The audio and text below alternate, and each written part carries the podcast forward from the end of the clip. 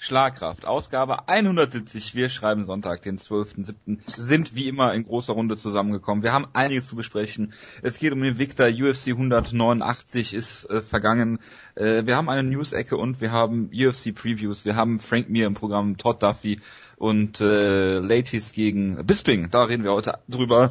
Äh, viel Spaß in den nächsten äh, drei Stunden. Wünscht euch auch zu meiner Linken äh, der Jonas. Servus. Und zu meiner Rechten äh, der Wutke. Diese verdammte Schande, die die UFC angerichtet hat und für immer MMA veränderte. Und zwar zum Schlechteren. Das kann vielleicht selbst Gott Coker nicht mehr retten. Was die UFC veranstaltet hat mit diesem Pay-Per-View, ist so unglaublich. Das neue Präsentation und dann bringen sie dieses Lied heraus, diese Schändung eines Kulturgutes des Mixed Martial Arts Sports. Das ist schrecklich und verdient Missachtung und Verachtung. Ich hoffe, dass wir das in dieser Sendung auch klar so uns positionieren. Wir wollen entweder Face the Pain zurück oder Face the Pain zurück. Zurück vor allem. Gut, Kid, also, ja, fang also dem Schmerz musst du dich stellen. Tut mir leid, da führt kein Weg dran vorbei. Absolut. Fangen wir an mit den Victor. Um mal ein bisschen runterzukommen. Ähm, es war Donnerstag, glaube ich, in Victor im Rahmen der International Fight Week. Äh, war Freitag. In Victor? Donnerstag. Oder? Ja, aber hier war Freitag. Ja, ja. Es geht schon gut los. Äh, Invicta äh, fand statt und wurde auch auf Fight Pass übertragen. Wir haben es, glaube ich, alle gesehen. Gut. Worüber würden, äh, wollen wir denn sprechen, außer über ähm, zwei der drei Titelkämpfe? Du kannst erstmal über den wichtigsten Kampf des Abends reden, ne? Das du weißt ja, welchen ich meine. Äh, die Supernova from Moldova. Selbstverständlich. Äh, ja. Ja, der Kampf, der uns sehr nett gespoilert wurde im Gruppenchat, mit, ich glaube, den Worten, ist zwar ein Spoiler, aber das ist so schön, das muss ich trotzdem hier reinschreiben. Da habe ich mich genau. sehr darüber gefreut. Ja. Ja, und war es ein Spoiler? Nicht wirklich, oder? Ja, natürlich war es ein Spoiler. Du wusstest ja, wie es ausgeht. Nein. Das, nein, ja, gut, äh, Spoiler insofern, als dass du den Ausgang genau einfach so da reingeschrieben du hast. Einfach rein... Ja, aber das war unwichtig. So, ja gut, wenn du, wenn du jetzt gedacht hättest, dass äh, McGregor äh, Mendes in der zweiten Runde ausnockt, wie unser Freund MMA Buddy zum Beispiel, äh, dann wäre es ja auch kein Spoiler gewesen, wenn du es einfach reingeschrieben hättest. Es hätte ja, es hätte ja auch sein können, dass sie in diesmal in 38 Sekunden ausgenockt wird, statt wieder in 37 Sekunden. Hätte ja sein können, oder in 35 Sekunden oder so. Ach, das war also der Dominic, äh, der, der Marcio Page, äh, ja, absolut. Die Damasio Page Anspielung. Absolut. Die ist hiermit auch ja, äh, abgehakt muss mal kurz meine Checkliste hier aktualisieren. Ah, sehr gut. Ja, ich bin mal gespannt, was auf deiner Year-End-Liste von, von UFC 189 alles äh, hängen geblieben ist. Da ist ja schon das, auf. Das habe ich doch schon vertwittert, genau. Ich habe irgendwie sechs Einträge für die Show gemacht oder so, glaube ich. Ja, super, freut mich. Ja, also Amber äh, äh, Leibrock hat äh, Marina Schafir in 37 Sekunden ziemlich verprügelt. So viel, wie man jemanden halt in 37 Sekunden verprügeln kann. Und jetzt kann sie ja gegen ähm, Christiane äh, Justino kämpfen. Genau. Der hat jetzt einen einzelnen Rekord, sie ist perfekt dafür. Ja. Ja, worüber wollen wir noch reden? Über die Titelkämpfe? Ich muss ja noch eine Karte erstmal aufmachen. Wer, äh, äh, willst du das nicht... genau die äh, richtige Sendung, um Zeit zu vertrödeln. Jojo, möchtest du, willst du irgendwas über den Main Event sagen? Fangen wir doch vielleicht damit einfach mal an. Das ging ja relativ flott wieder. Ja, was willst du dazu sagen? Äh, Cyborg hat halt sehr, sehr brutale Hände ähm, und hat Faith Van Duyn innerhalb von äh, ja etwas mehr als äh, der äh, Supernova from Moldova Kampf gedauert hat, äh, sehr sehr klar verprügelt, so wie eigentlich jeder Cyborg Kampf in den letzten paar Jahren war. Das jeder Cyborg Kampf ist sehr ausgeglichen, bis der erste Schlag landet. Mhm. Und dann ist der Kampf vorbei. Also ich, ich muss sagen, ich muss sagen, ich war von Faith Van Duyn sehr enttäuscht. Sie ist ihrem Spitznamen hier. Ich dachte, du warst überrascht, dass sie so gut sie war. Sie ist ihrem Spitznamen hier überhaupt nicht gerecht geworden. Das fand ich sehr enttäuschend. sie war sehr immortal. Genau.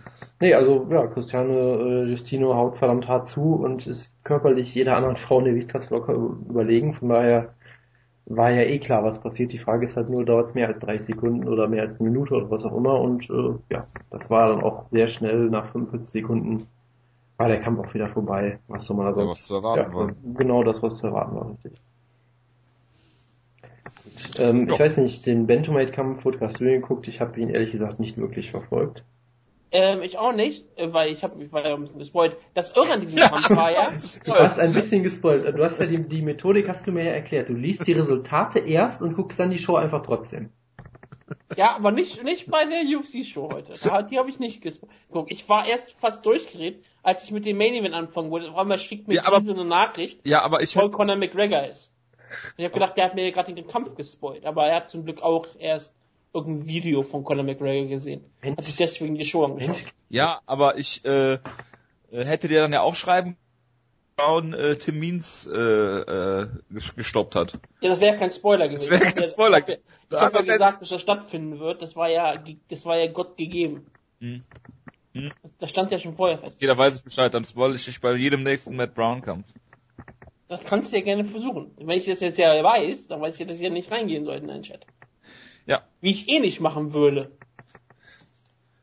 Also deswegen funktioniert das nicht so besonders gut. Ja, ich Und merke mich schon. anrufen kannst du auch nicht. Stimmt, das ist richtig. Aber ich konnte dir bei WhatsApp schreiben, weil der hat ja WLAN zu Hause. Ja, aber Denkst du du hast nicht oh, was schreibt mir der. Jojo denn bei WhatsApp? Denkst du dir so, oh, was schreibt der mir denn bei WhatsApp? Das scheint Ja, dringend weiß zu ich ja sein. jetzt, dass du mir Matt Brown ähm, schicken wirst. Ja, natürlich. Also du bist nicht ein guter Planer, weißt du das? Als ob ich das nicht jetzt eh schon wieder vergessen Du hätte. bist kein wirklich guter Filmbösewicht. Also Irina Aldana war ja so ein bisschen gehypt worden von der UFC, weil sie ja Mexikanerin ist, gut aussieht. Das Problem war, dass sie halt ähm, kurz vorm Kampf ein leichtes Fieber hatte oder vielleicht auch ein schweres Fieber. Und eigentlich sollte, wollte sie aus dem Kampf rausgehen und die haben dann halt das, ein, das Team hatte das einzig Beste gemacht, was man machen konnte. Sie haben ja Hype-Videos von Michael Jordan NBA-Spielen gezeigt, die unter Fieber gespielt hat.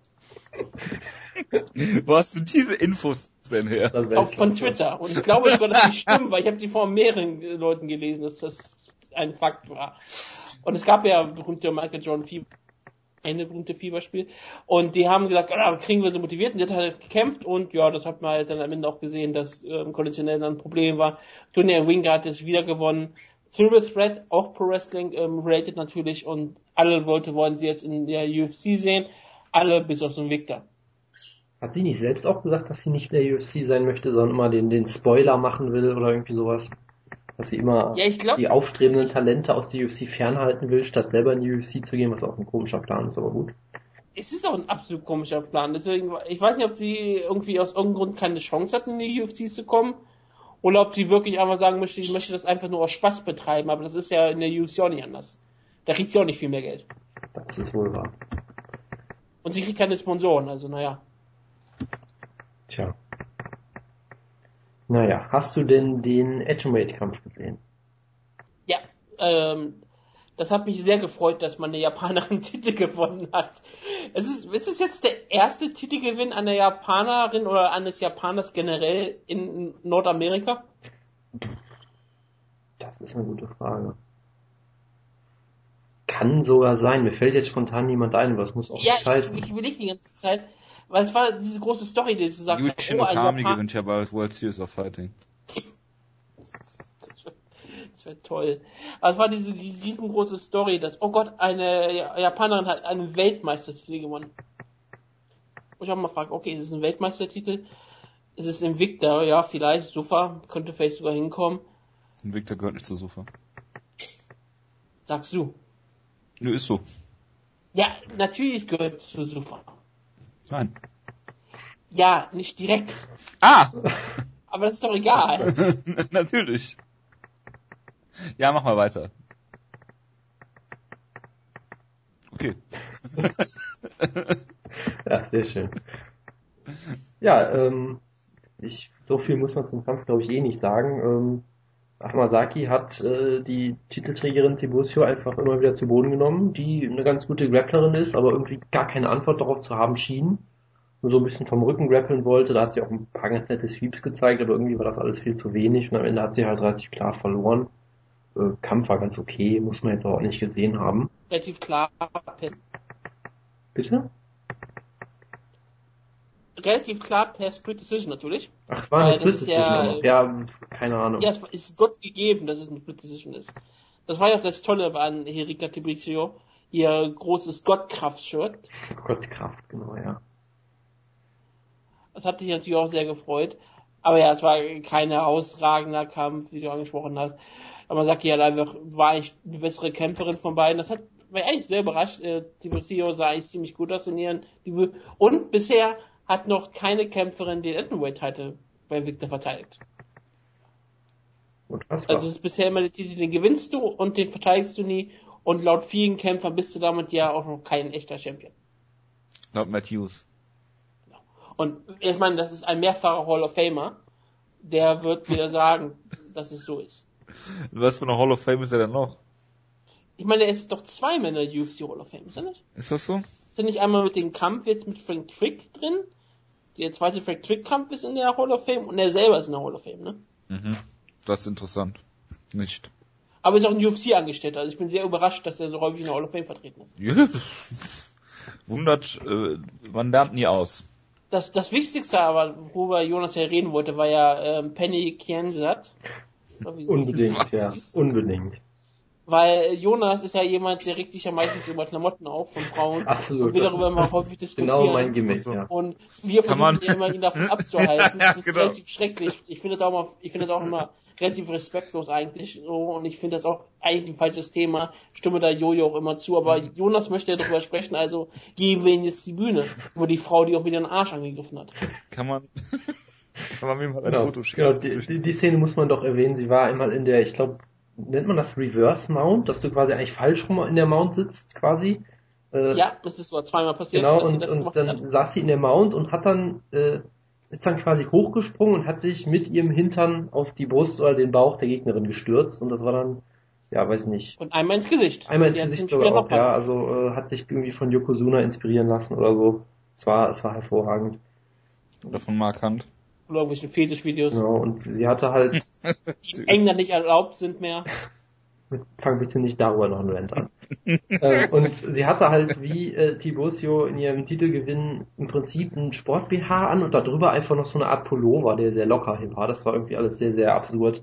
Ja, Ja, und das Irre war ja dran, das war ja einfach, sie hatte ja eigentlich diese, diesen normalen, ähm, gelb, neongelben Sporttop gehabt, genau wie die Gegnerin. Darüber hat sie ja, wie gesagt, einfach diesen, die- dieses andere Top übergezogen, was auch noch langärmlich war. Das war lang eher, also es ging so bis zur Armbeuge irgendwie, auch so ganz komisch.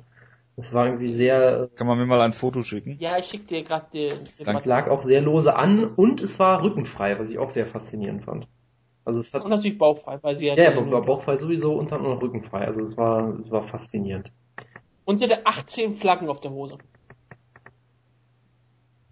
Ja, warum auch nicht? Also es war, es, es ist wirklich so, Argumente für eine Uniform sieht man bei Invicta ab und zu immer sehr häufig.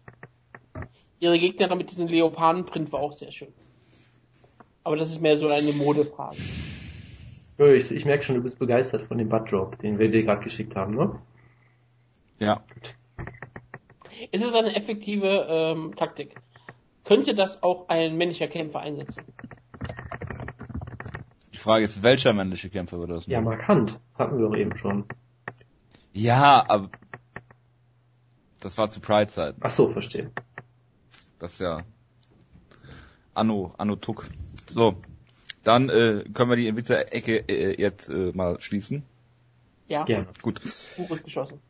Reden wir über äh, UFC 189 und äh, da frage ich dich zuerst, lieber Wutke, äh, unser befreundeter äh, MMA-Buddy, MMA-Buddy sagt Ja. im Vorfeld zu der Show, dass äh, Chad Mendes ähm, Dominic Cruz-eskes Footwork zeigen muss. Stimmt, da war ja was. Ist ihm das gelungen in dem Kampf? Nein, das hätte er ja gewonnen. Da Natürlich. kann man nicht gegen argumentieren, muss ich sagen. Er hat, äh, er stand sehr oft vor Conor McGregor. Willst du damit sagen? Ja, ich meine, wenn er Dominic Cruz-eskes ähm, Football gezeigt hätte, hätte er, wäre er kaum getroffen worden, hätte ihn mehrfach äh, ohne Probleme zu Boden genommen und hätte ihn mehr ins Gesicht geschlagen, als er geschlagen wurde. Also deswegen hat er das nicht getan. Hat er mehr er, ist er ist gescheitert und ähm, Dominic Cruz ist weiterhin Bantamweight-Champion. Natürlich. Natürlich. Verstehe. Ja. Chad Mendes, der neue Uriah Faber von Team Alpha Male, ungeschlagen in äh, Non-Titelkämpfen. Ähm, ja, kommen wir zum Kampf. Ähm, es ging los mit hervorragenden Entrances. Chad Mendes haben sie dann auch noch einen Money Entrance gegeben, haben irgendwie so einen Country Fuzzi, von dem ich noch nie mal im Leben gehört hatte. Aaron Lewis. Ja, ich, ich, Auftreten ich habe es ja auch noch live geguckt um 6 Uhr und bin fast vom Sofa gefallen, als ich diesen Country Entrance gesehen habe. Und es war wirklich ein unfassbar furchtbares Lied, aber ich fand es trotzdem irgendwie geil, einfach weil du sowas nie in der UFC siehst und es einfach cool war, dass die sowas einfach mal machen und dadurch wirkte der Kampf halt nochmal drei Stufen größer. Also es war eigentlich äh, schon sehr, sehr cool. Würdest du sagen, von der Präsentation her hat's mit RTL mithalten können? Aber mit RTL ist schwierig, da können nur ganz wenige Leute mithalten. Allein schon, weil Ben Becker nicht da war, zumindest nicht eingeblendet wurde. Von daher Ich glaube, der war bei der ARD damals. ist mir egal, Ben Becker soll einfach überall eingeblendet werden. Aber ja, natürlich. Ich bin mir eigentlich auch ziemlich sicher, warum sie Aaron Lewis verpflichtet haben. Der hat mal mit Linkin Park zusammengearbeitet. Das verstehe ich jetzt nicht, aber ist wahrscheinlich wieder gute Logik. Gut. Ähm, Ich bin aber nicht mal schockiert. Das muss ich ganz klar sagen, von Jonas, der sich auf einmal über solche Entrances gefreut hat. Ich meine, ich finde das relativ schamlos von dir, dass du sowas abfeierst, während du Bellator für etwas, was viel weniger auffällig ist wie das, ähm, aktiv hasst und du findest, dass das den Sport zerstört. Wenn aber UFC sowas tut, findest du es toll und sagst, das hype den Main Event. Findest du nicht, dass wenn, wenn Conor McGregor aus dem Himmel herabgestiegen wäre, mit einem großen Entrance-Video, wäre das nicht noch um einiges besser gewesen? Weißt du, es macht halt schon einen Unterschied, ob es jetzt McGregor ist oder Ken, äh, Ken fucking Shamrock. Das ist so ein bisschen der Unterschied. Eigentlich nicht, sie sind sich sehr ähnlich. Verstehe. Verstehe. natürlich. Ja. Und McGregor hatte seine Familie halt nach dem Kampf im Octagon und äh, Ken Shamrock halt Genau, beim Entrance. Conor McGregors ganze Enkel haben ihn auch zum Käfig begleitet schon. Genau. Und man hätte ja auch noch ein paar Szenen von den Straßenkämpfen von ähm, Manny Mendes zeigen können. Fit Finlay hat noch gefehlt. Wie gesagt, Fitness hat ja wirklich gefehlt. Und er hätte, wie gesagt, immer noch zu Belfast rauskommen sollen. Aber das wäre doch eine über überragende Überleitung mit Bruiser und äh, Bruce bei äh, Jose Aldo gewesen, oder? Ha! Ich hol dir die, äh, die Pro Wrestling äh, Sachen hier raus, also als gäbe es keinen Morgen. Kommen wir mal zum Kampf, bitte. Ähm, Gattenkampf. ja.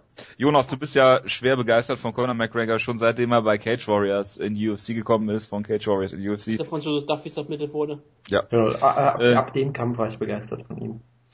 ja. War der überhaupt bei Cage Warriors? Äh, Bestimmt. Äh, ja, Jonas, erzähl doch mal. Erste Runde war ja ähm, mehr stehend geführt als am Boden, obwohl äh, Mendes da auch schon Takedowns geholt hat. Ja, das war vor allem halt ein, ein vollkommen absurder Kampf, äh, was das Tempo anging. Es ging, ging ständig hin und her. Es war sehr, sehr auf dem Tempo geführt, wie McGregor das eben haben will, weil er möchte halt so ein unfassbar hohes Tempo gehen, weil er halt weiß oder von sich denkt, dass er das Tempo auch ewig gehen kann im Prinzip. Ähm, Kann er das? Ja, man hat es bisher noch nie gesehen, aber er Ja, scheint. denkst du, dass er es auch fünf Runden lang kann?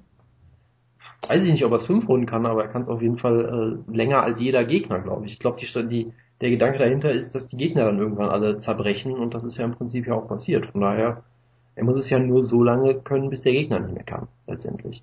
Von daher, keine Ahnung. Aber es war ein sehr wilder Kampf. Ich, ich fand hier schon die, ähm, die Beinarbeit von McGregor eigentlich sehr, sehr stark, dass er halt äh, Mendes sofort gestellt hat am Käfig. Hat er, glaube ich, mit einem Spinning Backkick hat drei, zwei Sekunden schon angefangen oder so. Wurde dafür nach, ich glaube, zehn Sekunden das erste Mal zu Boden genommen. Also es ging halt wirklich unfassbar, mit einem unfassbaren Tempo schon los. Aber du hattest halt die ganze Zeit, finde ich, das Gefühl, dass McGregor ihm schon den Kampfstil komplett aufgezwungen hat. Und Mendes wirkte für mich schon so ab Ende der ersten Runde wie so ein angeschlagener Kämpfer, wie so ein schwer verletztes Tier oder so, was noch so im Überlebensmodus kämpft oder so. Selbst wenn er gewonnen hat, also er hat oft ja auch, ich glaube gerade in Runde 1 noch die eigentlich die besseren Treffer gelandet, hat ihn einige Male sehr, sehr hart getroffen im Stand, wo glaube ich viele andere Featherweights auch einfach umgefallen wären. Also McGregor hat da auch ein gutes Kinn bewiesen, hat Takedowns geholt, Mendes und so weiter. Also wenn man sich nur die Offensivaktion anguckt, könnte man auch gut denken, hey, er war in Kontrolle, er hat die erste Runde auf jeden Fall auch gewonnen. Aber der Kampf lief trotzdem ja eigentlich überhaupt nicht so, wie er das wollte, hatte ich das Gefühl, weil eigentlich äh, geht er halt dieses unfassbare Tempo, was er auf jeden Fall nicht gehen konnte, aufgrund scheinbar der mangelnden Vorbereitung und auch weil McGregor ihn ständig in den Körper getreten hat, also wirklich ohne Unterlass, das war schon sehr, sehr beeindruckend. Und es wirkte halt wirklich so, als würde äh, Mendes halt früher oder später der, die, die Puste ausgehen, wofür er ja auch nicht bekannt ist eigentlich. Und dementsprechend ähm, glaube ich auch, dass McGregor ganz bewusst auf diesem unfassbar hohen Tempo gekämpft hat. Und äh, dann auch, sag ich mal, das in Kauf genommen hat, dass er halt ein paar Mal zu Boden genommen wird, ein paar Mal hart getroffen wird im Stand, das nimmt er halt einfach so hin, habe ich immer das Gefühl. Das scheint ihm relativ egal zu sein. Und letztendlich hat er ihn damit ja wenige Sekunden vor äh, dem Ende der zweiten Runde äh, auch finishen können. Von daher, also ich fand, es war ein unfassbar unterhaltsamer Kampf auf jeden Fall. Es gab natürlich auch lustige Szenen, so zum Beispiel, dass McGregor dann einmal in der Mitte des Käfigs zu Boden genommen wurde und dann sofort äh, sich beim Ref die ganze Zeit beschwert hat und Stand-up haben wollte, während er die ganze Zeit äh, gigantische Ellbogenschläge ins Gesicht einsteckt. Das war irgendwie sehr, sehr lustig und da sah er auch nicht so gut aus in dem Fall. Ähm, aber insgesamt sehr, sehr unterhaltsam und es ist schwierig jetzt hier halt so ein finales Urteil sich zu bilden, weil man halt sagt, ja, Mendes, wie fit er jetzt wirklich war, weiß man auch nicht und so weiter und so fort. Wie hätte es ausgesehen mit einem kompletten Trainingscamp, bla bla bla. Aber ich fand, das, das war schon äh, extrem beeindruckend, was McGregor hier gezeigt hat. Bitte. Wutke. Man kann eigentlich nur Conor McGregor riesengroßen Respekt zollen. Ich meine, dieser Kämpfer, was ihm ja so besonders macht, ist seine Art zu kämpfen. Gar nicht mal wie er kämpft, was nicht das Spezielle ist. Er sagt, oh, er hat tolle Knockout-Power oder er hat ähm, diese unfassbare Reichweite, die er perfekt ausnutzt sondern es ist sein, wie, wie man sagt, wirklich sein Selbstvertrauen und seine Art und Weise, wie er auftritt. Ich meine, er spielt Spiele mit den, äh, mit seinen Gegnern und das sind wirklich so richtig, richtige mentale Spiele. Es ist nicht nur einfach, dass er vor den Gegner äh, steht und dann einfach mit ihm Trash Talk wegen Nick Diaz. Er macht das, was zum Beispiel ein Pro Wrestler wie Bray Wyatt im Pro Wrestling versucht zu tun. Er versucht in den Kopf des Gegners zu gehen und ihn so zu verwirren es, es, es ist wirklich so, wie er da vor ihm steht und ganz getroffen wird, über alles lacht, alles wegmacht und ihn wirklich diese, diese Lust nimmt, gegen ihn zu kämpfen und gleichzeitig zeigt er so unangenehme äh, Aktionen, wie wirklich Tritte zum Körper, Schläge zum Körper. Äh, jede Aktion, die McGregor ähm, effektiv machte, hat wirklich bei Chad Mendes schweren Schaden hinterlassen. Man hat das wirklich gesehen. Jeder Schlag, der von McGregor, von McGregor traf, hat bei Mendes wirklich schwere Reaktionen ausgelöst. Ja, und was das, wenn ich kurz noch weiter darf, ja. das Beeindruckende ist ja, dass jeder Schlag trifft. Ja, also gefühlt jeder Schlag hat Also er, er schlägt fast kaum Fahrkarten, ne? Also das ist der Wahnsinn. Irgendwie war das sogar irgendwie, ich glaube, so ein gewisser Prozentsatz ist natürlich immer noch daneben, aber die, die, die er wirklich treffen möchte, also nicht nur diese, um mal kurz Distanz irgendwie zu treffen, zu gucken, wo seine Distanz ist, die er treffen möchte, die trifft er scheinbar meistens auch. Das ist wirklich beeindruckend. Und ich meine, er begann den Kampf mit der Spring Backkick. Und er traf den. Zwar nicht voll, aber er traf. Und ich meine, das ist schon mal auch ein Zeichen, wie er kämpft. Er ist ein unfassbar starker, großartiger, äh, offensiver Kämpfer. Gleichzeitig ist er auch irgendwie jemand, wo man überrascht sein muss. Es ist gegen Chap Mendes, klar. Aber er wurde doch sehr, sehr häufig getroffen. Er scheint jemand zu sein, der sich ähm, treffen lässt, weil er einfach auch dieses Vertrauen in sein Kind hat und er hat ja auch ein riesen gutes Kind, wie er bewiesen hat. Er sagt ja auch, dass wenn ihn Featherweight ähm, schlagen, dann spürt er das überhaupt nicht und was auch immer er alles sagt. Auf jeden Fall, ob er es nun wirklich so ist oder ob er es nur glaubt oder ob dieser alles nur Hype ist, ist ja alles egal. Er hat bewiesen, dass er von Chad Mendes mehrfach hart getroffen wurde und er einfach dann sagte, okay, das hat mir jetzt nicht wehgetan oder es war nicht wirklich so schlimm.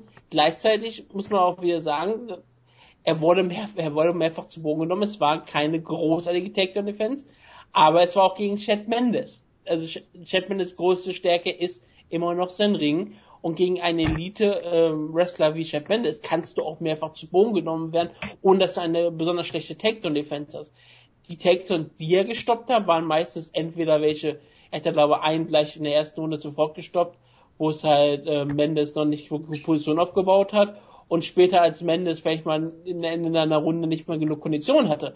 Aber das war schon beeindruckend und die Kondition war ja eher die aus eher davon gegeben, dass Conor McGregor ihn die ganze Zeit in den Körper geschlagen hat.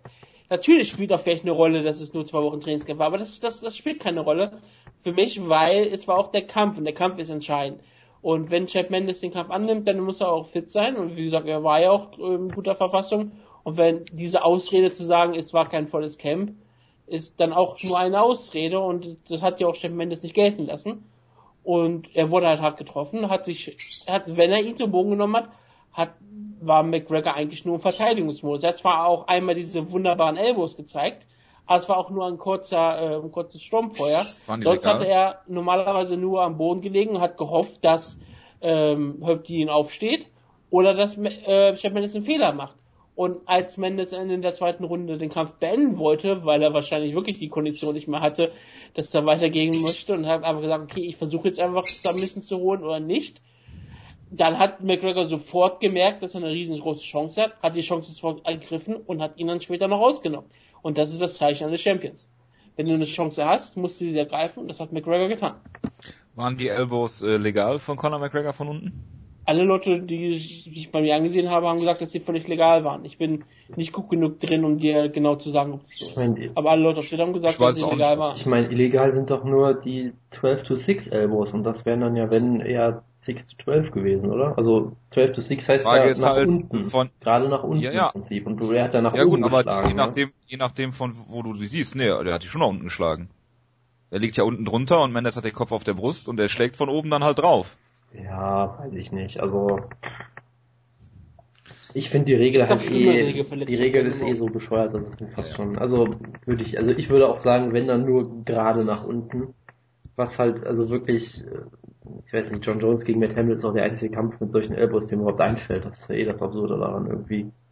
Guck doch mal ein paar äh, Maximo Blanco Kämpfe. Also so simple Fouls geht ja nicht, das ist dem ein bisschen zu primitiv, das ist dem so ein bisschen zu primitiv. Aber da reden wir über den Kampf von Maxim Blanco, wie der lief, äh, reden wir gleich noch. Äh, ja. Richtig. Natürlich. Ähm, ja, also äh, ich kann mich da nur anschließen. Ich bin auch voll des Lobes äh, für Conor McGregor. Wie gesagt, er hat dieses unglaublich akkurate Striking. Er lässt sich, ähm, er ist treffbar, das ist richtig, aber er kann ja immer wieder in diese Distanz gehen, die ich glaube kein anderer Featherweight da schließen kann in dem Bereich. Und ähm, das ist natürlich eine Ich würde Sache. also sagen, dass er gegen George Roop kämpfen soll. Der ist Bantamweight. Ja, und er könnte ja hochgehen. ja, das Für die Chance? Max Holl- Holloway konnte es auch nicht, dann wird es George Troop auch nicht können. So. Ähm, ja, ich weiß, George Troop ist noch mal größer.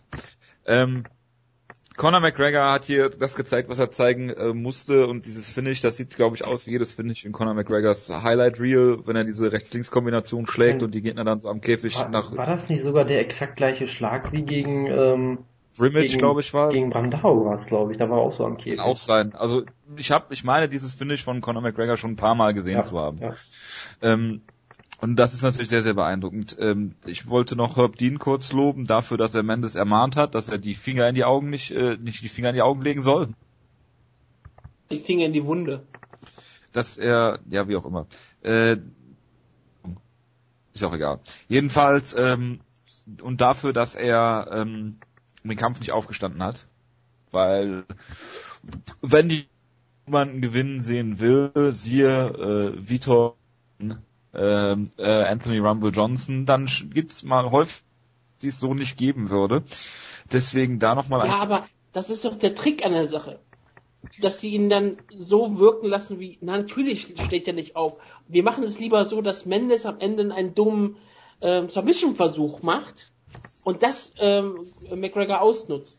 Das Ja. klingt realistischer. Ja, natürlich. Jetzt äh, kommen Theorien hoch, dass der Kampf gestellt ist, ne? Gab's Und ja ich meine, Mendes stand die ganze Zeit vor McGregor. Warum würde er das tun, wenn er dafür kein Geld bekommt, mit ihm zu stehen? Ja. Äh, wie gesagt, Ja, also bitte, denk, denk doch mal einfach mal logisch drüber nach, Jojo. Du bist doch nicht dumm. denkt mal drüber nach, dass ich dich zu diesem äh, Gespräch bei Skype eingeladen habe und ich dich jederzeit hier auch rausschmeißen kann. Das wäre ja ein Beweis dafür, dass ich die Wahrheit spreche. Ja, natürlich. Ähm, aber ich bin ja gegen Zensur, deswegen gibt's sowas bei mir nicht. Was man also. Und äh, ja, also ähm, Chad Mendes hat diesen hat diesen Fehler gemacht, ähm, dass er halt die die Guillotine dann gegriffen hat, hat er in der ersten Runde ja auch schon versucht und hat so dann den Kampf ähm, dann hergeschenkt. Was heißt hergeschenkt? Er hat ihn äh, gut die zweite Runde hätte muss man ihm klar geben, die erste vielleicht dann an McGregor. Ähm, ob der Kampf dann anders gelaufen wäre, weiß ich natürlich auch nicht. Er hat gemacht, was er hier tun musste, hat sehr überzeugend gekämpft. Dann hat sogar noch Frankie Edgar nach dem Kampf ihm gratuliert, ähm, was auch sehr hervorragend war. Chad Mendes und Conor McGregor lagen sich nach dem Kampf in den Armen. Sehr schöne Szenen. Und ja, das äh, war ein sehr äh, schönes Ende einer sehr schönen Card. Und dann schauen wir mal, ob es jetzt Aldo gegen Mac Meinungen dazu bitte. Ob es den Kampf jetzt gibt oder was? Ob das als nächster, also ob das jetzt die nächste Titelverteidigung ist. Da wäre ich mir eigentlich sogar ziemlich sicher, ja. Ich glaube nicht, dass die jetzt McGregor nochmal aufs Spiel setzen. Da wären die schon, wäre schon sehr, sehr gewagt. Also, ich meine. Du glaubst nicht, dass die UFC Jose Aldo jetzt einfach entlassen wird? Ja gut, das könnte ich mir fast schon wieder vorstellen bei denen. Nee, aber natürlich wird der Kampf als nächstes Also- kommen. Äh, ich glaube, McGregor hat jetzt ja auch erstmal eine, durchaus eine Pause verdient. Der war jetzt auch, glaube ich, wie war es jetzt viermal in einem Kalenderjahr aktiv oder irgendwie so. Also der ist ja auch aktuell sehr, äh, sich, hat sich sehr beansprucht. Von daher glaube ich, kann er auch mal eine Pause gebrauchen. Aldo braucht auch ein bisschen Erholungszeit und gegen Ende des Jahres werden sie es, denke ich mal, nochmal versuchen. Ich glaube, 2. 2. Januar ist, äh, wollten sie das MGM, haben sie es reserviert. Ja, warum nicht? Also ungefähr 18 Jahre nach dem letzten Jose Aldo Kampf. Das, Und hoffentlich nach einer Ultimate Fighter Staffel mit den beiden als Trainern. Nicht Ja, also wenn man den Hype töten will, kann man das gerne machen. Eine Ultimate Fighter Brasilien gegen Irland Staffel. ja, natürlich. Genau, ja. Sehr gut. Trifft sich genau in der Mitte auf Bermuda oder was? Wie auf so ein Schiff in, in internationalen Gewässern. Genau. Da macht Weightcutting doch besonderen Spaß. Obwohl, wenn man dann seekrank wird, kann man schon kotzen. Ja, dann verliert man Gewicht. Gut. Ja. Das ist richtig durchdacht von dir. Die eigentlich alle Vorschläge von ihm. genau. Gut, müssen wir noch was zum Main Event sagen? Nö. Äh, stimmt, aber wir haben, wir werden nicht mal mehr dazu sagen, oder? Ich würde es auch jetzt äh, damit bewenden lassen und zum Co-Main Event kommen. Robbie Lawler gegen Roy McDonald. Ähm, schon den Contest hier, wer das ekligste Roy McDonald Bild postet. Äh, das lasse ich jetzt mal ähm, so im Raume stehen. Viele sagen, das ist der Kampf des Jahres, der beste Titelkampf, den sie je in der UFC gesehen haben. Äh, ich weiß es nicht. Ganz ehrlich, kann ich nichts zu sagen. Ich fand ihn jetzt gut, aber auch nicht so überragend, wie er von vielen Leuten dann gesehen wurde, weil es auch sehr, sehr viel Leerlauf gab in dem Kampf. Danke, Jojo, ich bin komplett deiner Meinung. Weil äh, das finde ich äh, wirklich, ähm, naja, wenn ich das mal kurz chronologisch zusammenfassen äh, darf, bevor ich euch das Wort gebe. Äh, in der ersten Runde ist gar nichts passiert. Ja, also es ist äh, eine 10-10-Runde auf einem Niveau von äh, Kimbo Slice gegen Houston Alexander so gewesen. bitter. Ja, jetzt Ruhe jetzt. Ja, Zweite Runde. hier. War wahrscheinlich sogar noch schlechter, das ist richtig. In der zweiten Runde hat Ro äh, Robbie Lawler äh, Rory das Gesicht zerstört. Aber auch als die letzten zwei Minuten. Ja. Ähm, Gott, das ist schon wieder wie, wie damals, äh, wie bei Pat Gurn gegen Pitbull, was ihr einfach nicht würdigen könnt, solche taktischen Auseinandersetzungen auf hohem Niveau. Das ist ja furchtbar. Blödsinn. Rory McDonald hat taktisch dann in der dritten Runde äh, ein bisschen aufgedreht, in den letzten 35 Sekunden. Es gab äh, wenig Output, was ich mir hier aufgeschrieben habe. Ähm, er kommt zurück am Ende der Runde, Rory, und zeigt das, was ich eigentlich die ganze Zeit mal von ihm sehen wollte, Kicks. Er hat immer nur gestrikt mit, mit äh, Robbie Lawler, der ist natürlich ein äh, sehr guter Boxer, äh, in the pocket sozusagen, äh, und hat das hier größtenteils dann ausgespielt, hat ihn, äh, ne, hat ihm einen Hacked-Kick durch die Deckung verpasst, ähm, stellt ihn dann am Käfig und schlägt auf ihn ein. Das war schon sehr, sehr ähm, tiefe Gewässer, in die, die, äh, in die hier Robbie Lawler gezogen wurde. Ähm, für mich dann hier eine klare ähm, Rory äh, McDonald Runde. Dann war es für mich also ausgeglichen. Erste Runde 10-10, zweite Robbie Lawler, dritte Rory McDonald. Dann äh, in der vierten Runde ist dann wieder weniger passiert. Davon kann äh, ähm, Rory dann auch nicht profitieren. Also am Anfang hat er da ein bisschen ähm, ein, zwei starke Aktionen ge gezeigt, ist dann aber auch so ein bisschen abgeflacht dann hinten raus. Und in der letzten Runde, äh, ja, hat äh, Robbie Lawler dann ziemlich akkurat so Nase, Schläf, äh, Na Nase und äh, Jochbein ist es, glaube ich, gewesen, getroffen. Und äh, Rory geht zu Boden und da war der Kampf zu Ende. Äh, alles in allem war das ein sehr, sehr guter Kampf, ein unterhaltsamer Kampf, aber durchaus mit einigen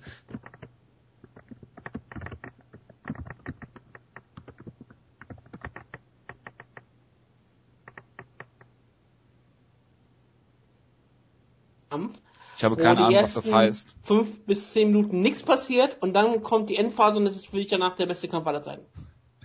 Was auch immer du damit sagen willst, aber ich stimme dir einfach mal zu. Siehst du, ich finde das sehr gut, dass du mir zustimmst. Also wirklich, die erste Runde war ähm, wirklich langweilig. Da habe ich wirklich gedacht, okay, was passiert hier eigentlich? Weil es ist ja gut, dass es halt so lange im Leerlauf gab, weil und hätte es sich vielleicht diese Brutalität nicht gegeben.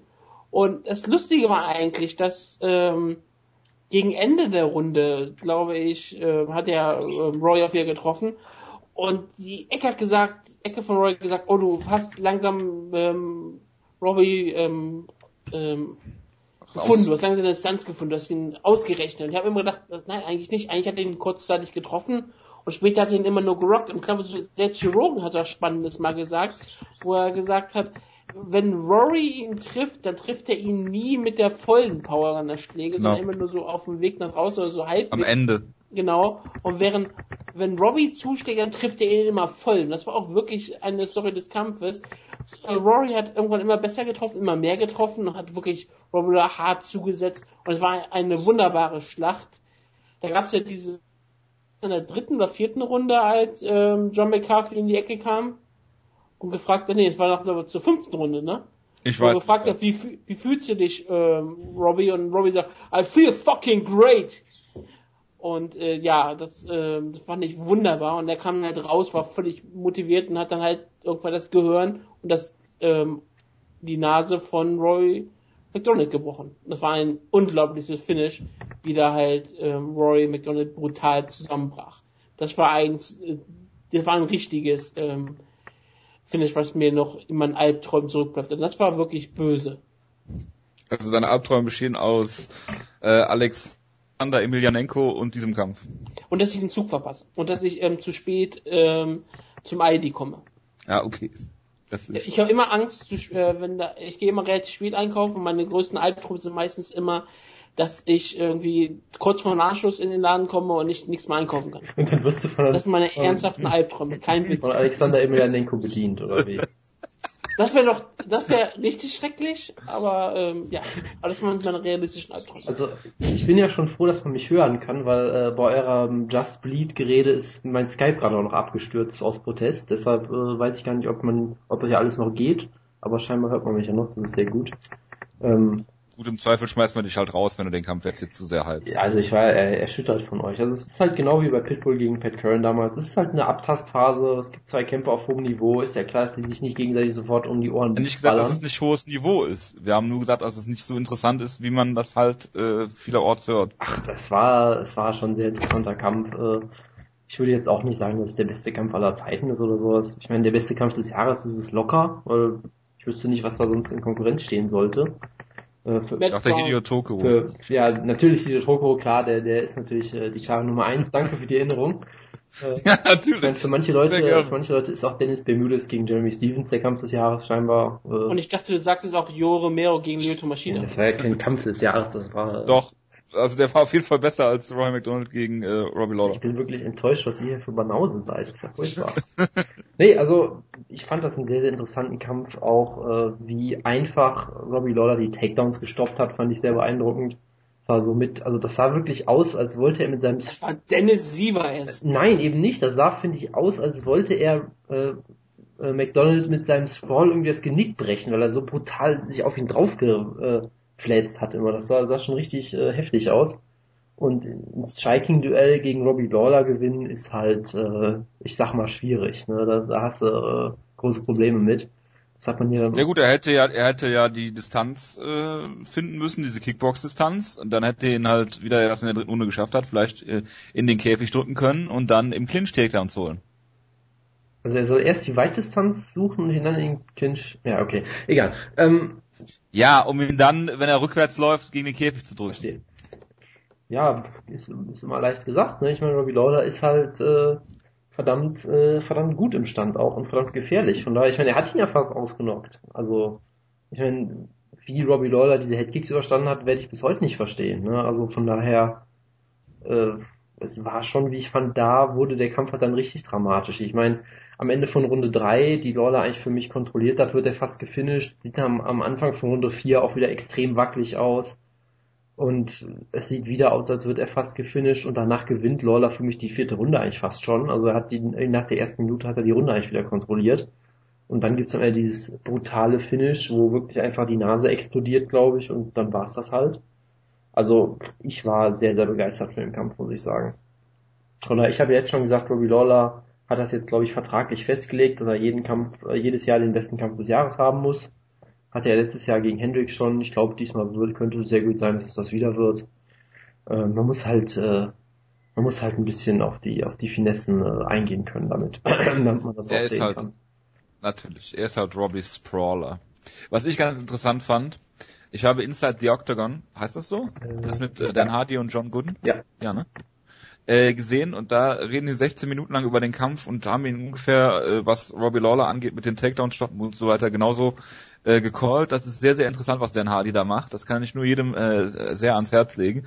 Auch schon bei UFC Berlin hat man das gesehen, wie sie äh, Jedrzejczyk gegen äh, Penne ähm, da previewed haben. Das ist sehr, sehr interessant und sehr, sehr gut gemacht. Das kann ich nur jedem mal empfehlen, da einfach mal nachzugucken äh, und Inside the Octagon zu gucken.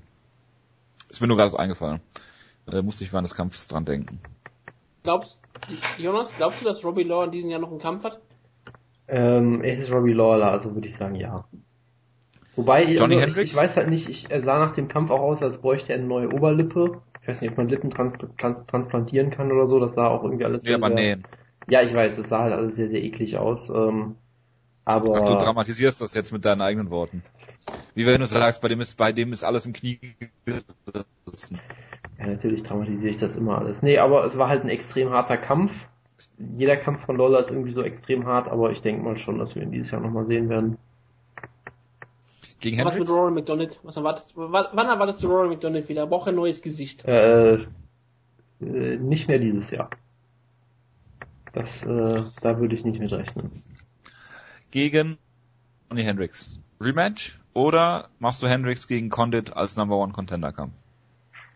Ja, Wenn jetzt schwierig. Also rein sportlich hätte Hendricks es vermutlich durchaus verdient. Ich meine, viele Leute haben auch den zweiten Kampf bei Hendricks gesehen gegen Lawler. Von daher, ich weiß halt nicht, die Kämpfe waren beide sehr gut. Ich habe halt das Gefühl, dass es irgendwie mittlerweile relativ viele Leute gibt, die Johnny Hendricks irgendwie nicht mehr mögen. So, Woodke hat ja auch diesen Turn gemacht irgendwann zum Beispiel. Äh, von, Ich von daher. ignoriere ihn einfach. Man muss Leute ja nicht mögen, um sie in den Titelshot zu stecken. Nee, das ist, das ist klar. Also, ich meine, wenn, wenn man sich die Top Ten so anguckt, äh, könnte man das auf jeden Fall sehr gut. Ähm, Derek Sefferdin gehört nicht in die Top Ten. ich wollte jetzt auch keinen Title Shot für Terry Sefferdin fordern. Ich wollte Geht auch Matt Brown gerade so ein bisschen. Und übergeht den Juggernaut-Sieger. also, also Jack Ellenberger. Nein, nein, äh, Ach so. Ja, also Robbie Lawler gegen St- Stephen Boyd Thompson, da bin ich absolut dafür. Machen wir das wäre ein es. geiler Kampf, oder? Nein. Es wäre auf jeden Fall Also ein bitte, Kampf. das, das wäre das wäre einiges epischer als der Kampf, den wir die oder heute, je nachdem. Gut. Fazit, es war ein guter Kampf, ein interessanter Kampf, ein spannender Kampf, aber ich bin nicht der Meinung, dass das noch, also ich werde bestimmt, wenn ich äh, hier noch die Kämpfe dieses Jahr durchgucke, einen spannenderen äh, oder einen besseren Kampf als diesen äh, äh, stimmt mir dazu.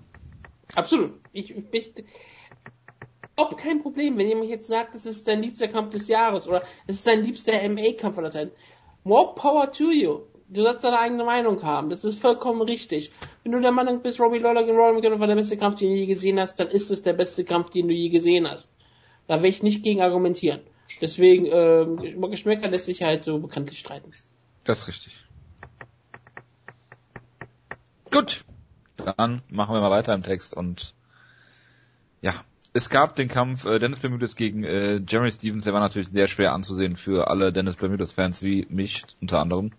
Ähm, es ging los in der ersten Runde, gab's äh, sehr viel äh, Brawling, das äh, ist natürlich gut für Jeremy Stevens. Auf einmal gab es einen Cut, der wurde dann durch einen Headbutt verursacht. Ähm, Bermudes war am Anfang angeklingelt, ähm, hat dann aber ähm, ja, ich weiß nicht, ob er den in der ersten Runde schon zu Boden genommen hat oder ob das erst in der zweiten Runde war.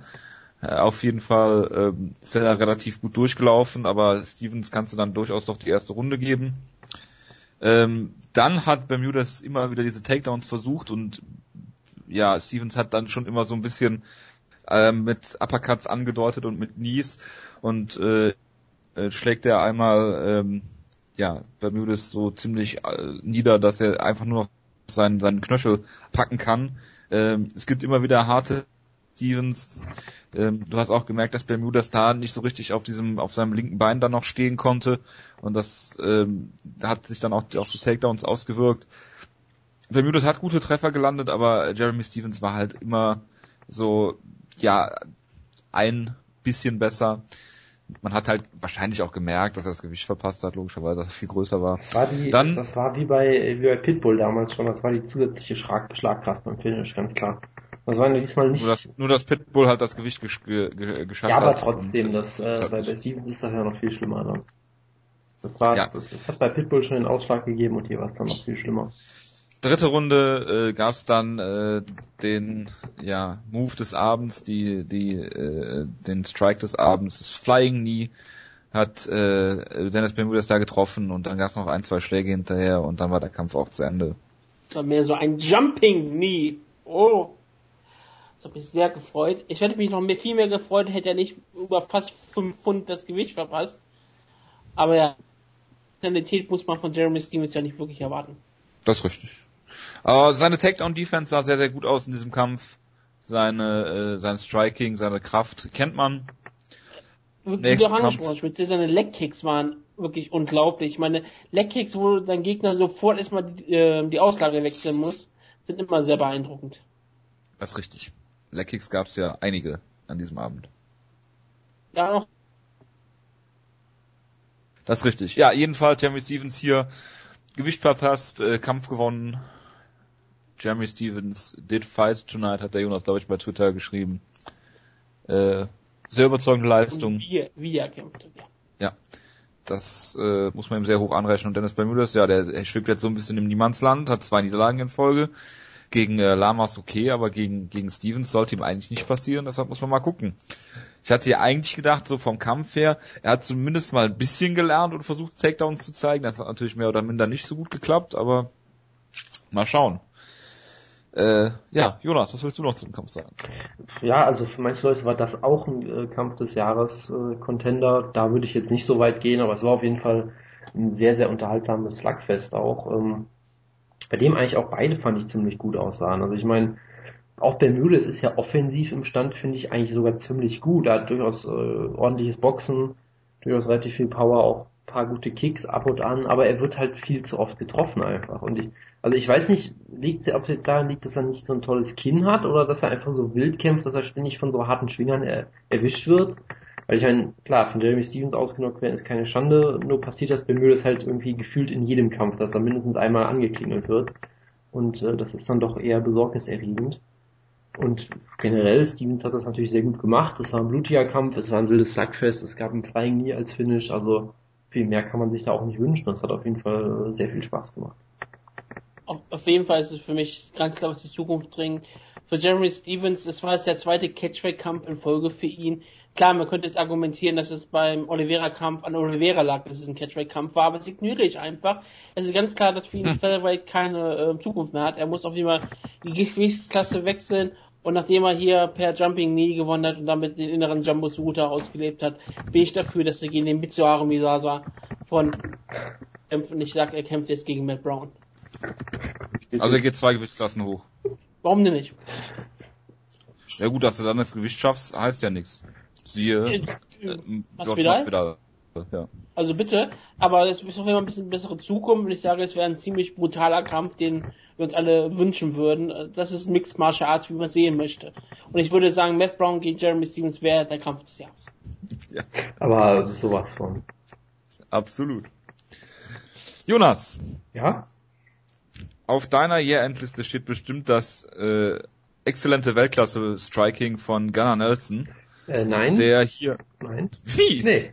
K.O.-Maschinen. Das ist ja, das ist ja. Äh, ja, was, das, das, was, was hätte das denn sein sollen? K.O. des Jahres oder was geht ja nicht? Ja, nein, aber äh, Gunnar Nelson Highlight des Strike. Jahres oder was? Kann das ja. schlecht jemand zu Boden? Bei dir stehen 140 mal Godofredo Pepe drauf. Und da, davor das Jahr Vitor Belfort in 43 Kategorien, unter anderem Kämpfer des Jahres und Enttäuschung des Jahres. Ja, das, also bitte. Das hat alles vollkommen Sinn gemacht, ihr habt das nur vollkommen falsch äh, ja, ja, klar. dargestellt hier, ja. also, Gunnar Ist Gunnar Nelson der beste isländische Striker? Ich, Wahrscheinlich, er ist vermutlich ja. auch der einzige, deshalb sage ich einfach mal ja. So, mehrere, mehrere Dinge zum Kampf. Erstens, er hat ihn besiegt per Rear Naked Show. Ach, eine Sache, Zweitens- eine Sache noch vorm Kampf. Er wurde auf Twitter natürlich erstmal als der irische Superstar angekündigt, was auch sehr schön war von der UFC. Ja. Weil sie sich gedacht haben, ja, es ist, ist nah genug dran, das passt schon. Ist nur ein Buchstabe, der vertauscht wird. Genau. Passt schon. Ja, zumindest im deutschen Jahr. Ähm, ja, Gunnar Nelson schlägt eine 1-2-Kombination, schlägt er mit Brent Thatch nieder, hat die Mount, äh, geht auf den Rücken, also beziehungsweise äh, Thatch dreht sich, äh, Naked Choke zu Ende. Jonas, meine Frage an dich, ist der der nächste Fabrice Verdum? Ist ja die nächste Fabrice Verdum. Ähm, ich würde einfach mal Nein sagen, weil ich den Vergleich gerade sehr verwirrend finde. Ähm, Grappler, der auf einmal striken ach kann. so, ja, äh, er hat in seinen, also, ob, ich will das jetzt nicht an den zwei Schlägen festmachen, von daher. äh, Doch. Das machst du doch sonst immer. Okay. Du hast doch Gunnar Nelson gehypt. Du kannst jetzt nicht sagen, dass du von dem Hype-Train wegen einem Kampf runter bist, obwohl das würde zu dir passen. Okay, mach einfach mal weiter. Ja, weil alle anderen äh, MA-Media-Leute auch auf einmal von Hype runtergegangen sind, muss ja Jonas auch runtergehen. Ach so, er hat ja keine eigene Meinung. Dankeschön. Stimmt. Dankeschön. Das ist wieder, Habe ich vergessen. ist wieder- Habe ich ihr vergessen. seid wieder unfassbar nett, nett drauf heute. Ähm, Natürlich. Wir wollen nicht, dass du einschläfst, deshalb müssen wir die Spannung hochhalten bei dir. Ja, das, ich habe eine halbe Stunde geschlafen heute, glaube ich, das war sehr angenehm. Nee, aber ähm, ich meine, vor dem Kampf habe ich das ja wieder ganz äh, selbstbewusst verkündet.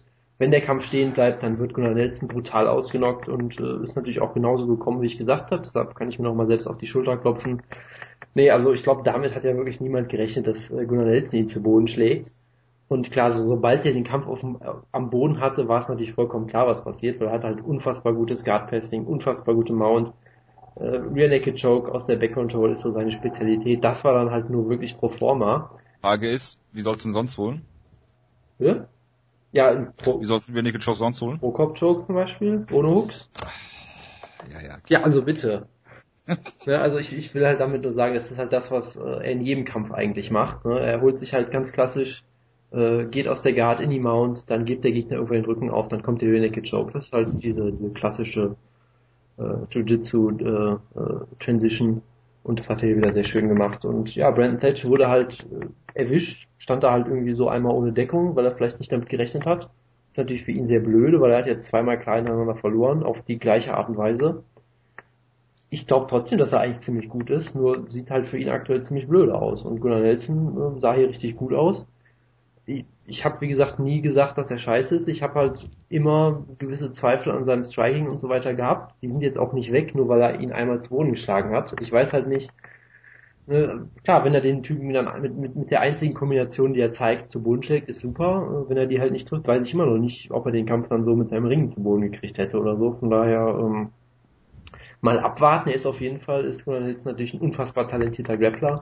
Sicherlich auch ein Top 20, Top 15, was auch immer, Welterweight. Äh, und sehr talentiert. Äh, ob er, ob er es in die Top 10 schafft, in die Top 5 oder was auch immer, wird sich zeigen müssen.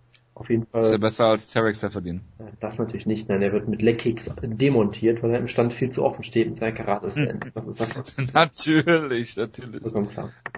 Beste Sieg von äh, Tarek Seferdin übrigens Lim. Ist ja auch ein hervorragender Sieg. Er hat den deutschen Panzer zum Entgleisen gebracht. Also von daher, Er hat nicht einen Sieg über einen Top 15 Welterweight. Aber das nur nebenbei. tja. Wutke. Ah, ich war eigentlich ziemlich enttäuscht, weil ich habe ja so auf Brandon Thatch gehofft. Ja, er ist okay, Schlagkraft, der muss versagen. Das ist richtig, darauf kommen wir heute, heute nochmal zu sprechen. Aber nicht, nicht, oh Gott, ist Gathal Henry in Team Schlagkraft. Nein. Nicht dieses Jahr. Oh. Ich habe diese Nacht schon gedroht, dem Jonas. Er meinte, Team Schlagkraft sollte man abschaffen und dann habe ich gesagt, nein, Cal Penrith ist nächstes Jahr in Team Ja, ich glaube, Schlagkraft. daraufhin habe ich gesagt, dass Ach ja, stimmt, auch daraufhin hast du das so, so gesagt. lief das, glaube ich, ne? Also, also Brandon Thatch, ähm, ich, ich mochte ihn ja ganz gerne und ähm, ich habe so gedacht, ah, das wird richtig geil, wenn der Gunny Nelson ausnockt oder ihn irgendwie brutal vermöbelt und irgendwie so eine Decision gewinnt. Dann kann ich einen Kampf gegen Matt Brown fordern, ich finde das richtig geil. Und auf einmal hat er keine Deckung, wird von Gunnar Nelson zu Boden gedroppt. Und hab gedacht, oh fuck, jetzt hat auch noch jo äh, Jonas mal wieder recht. Und mit seinem Hype von irgendeinem Kämpfer mal. Ich habe recht. Das hat mich schon sehr, sehr aufgeregt. Den Jonas gar nicht mehr so sieht, aber. Ich habe recht. Ja, aber ich habe Moment, immer so im Moment. Hinter immer wenn ich Gunnar Nelson jetzt sehe, Ganz habe ich so im. Hinterkopf, oh Gott, das ist dieser Isländer, den Jonas so hype. Und deshalb, Also, also ich habe mit meinem äh, Tipp von Thatch per K.O. in Runde 1 vollkommen recht gehabt, willst du damit sagen? Ja natürlich, weil das ist so, Verstehe. was ich lieb, das neckt sich halt. Du musst halt ein bisschen gegen Gunnar, du bist ein bisschen Sundere. Das ist völlig in Ordnung. Klar. Das ist auch, ich, ich habe das erkannt und deswegen äh, fand ich das auch sehr, sehr schön. Aber und dann hat er ja auch wunderbar den Naked Choke mit Schlägen zum Hinterkopf vorbereitet. Das muss man ähm, sagen, ist taktisch perfekt. ähm, denn wenn es ist ja erlaubt, es, es gibt ja keine Regel, die dagegen spricht. Und da hat halt Brandon Thatch ähm, keine Wahl gehabt, das Spieler zu tappen.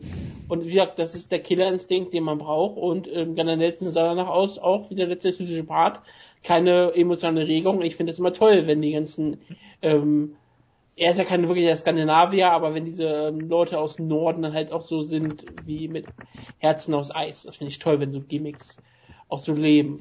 Die Das haben, eine, die haben eine große Suizidrate in Island, fast so hoch wie in Grönland. Das hat bestimmt auch damit zu tun. Er ist kein Skandinavier, er ist Ire und gehört somit zum Commonwealth. Er ist auch kein Skandinavier, wenn er aus Island ist. Ich weiß das und Irland gehört auch nicht zum Commonwealth.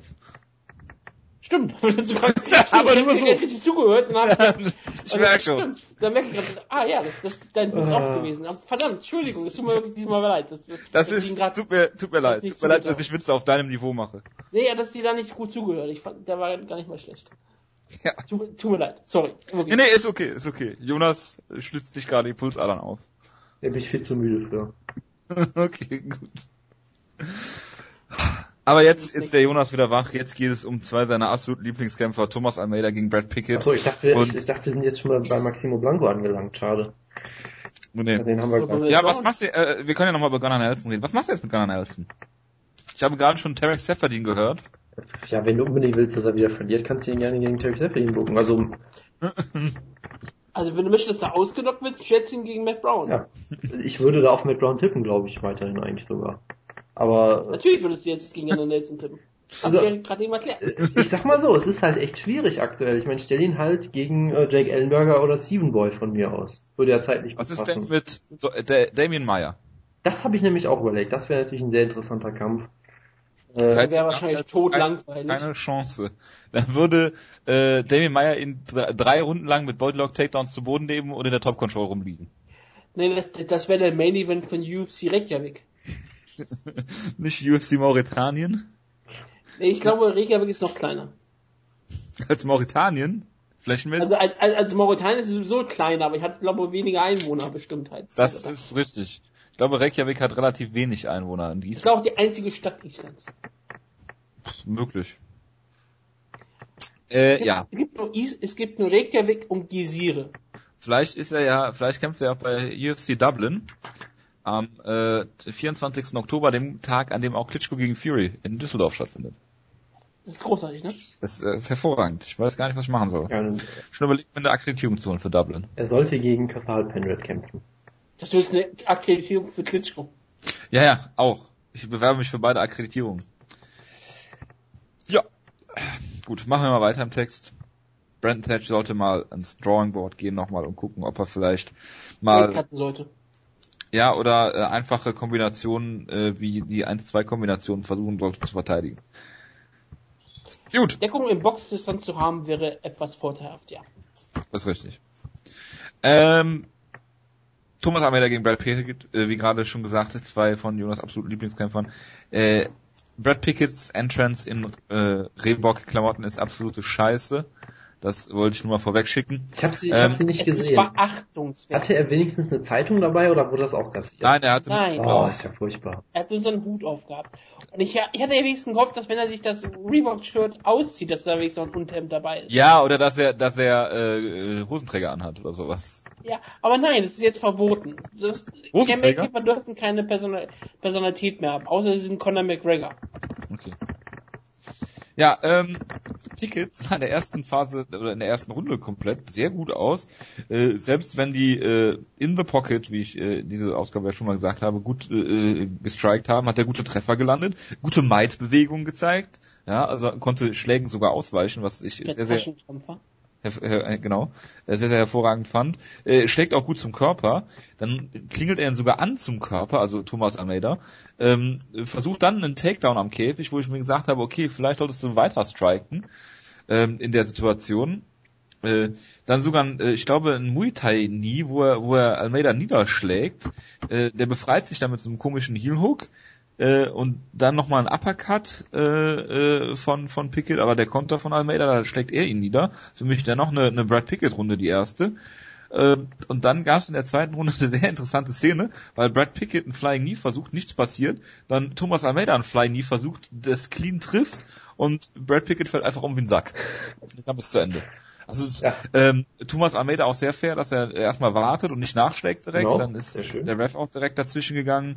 Äh, und das war eine schöne Szene. Und äh, also äh, Thomas Almeida sah hier sehr gut aus. Ähm, äh, Joe Rogan hat mir auch sehr gut gefallen, nicht nur in diesem Kampf, sondern generell über den Abend auch, weil er gesagt hat, das ist halt das, was ein Thomas Almeida braucht. Einen guten Namen, jemand, der ihn halt in äh, äh, Deep Waters sozusagen wieder äh, führt hier und dass er sich da auch von so einer ersten Runde erholt, wo er seinen Rhythmus noch nicht hat, wo Brad Pickett ihn da ähm, seine Grenzen da so ein bisschen aufzeigt und äh, dann äh, schön in der zweiten Runde zurückkommt.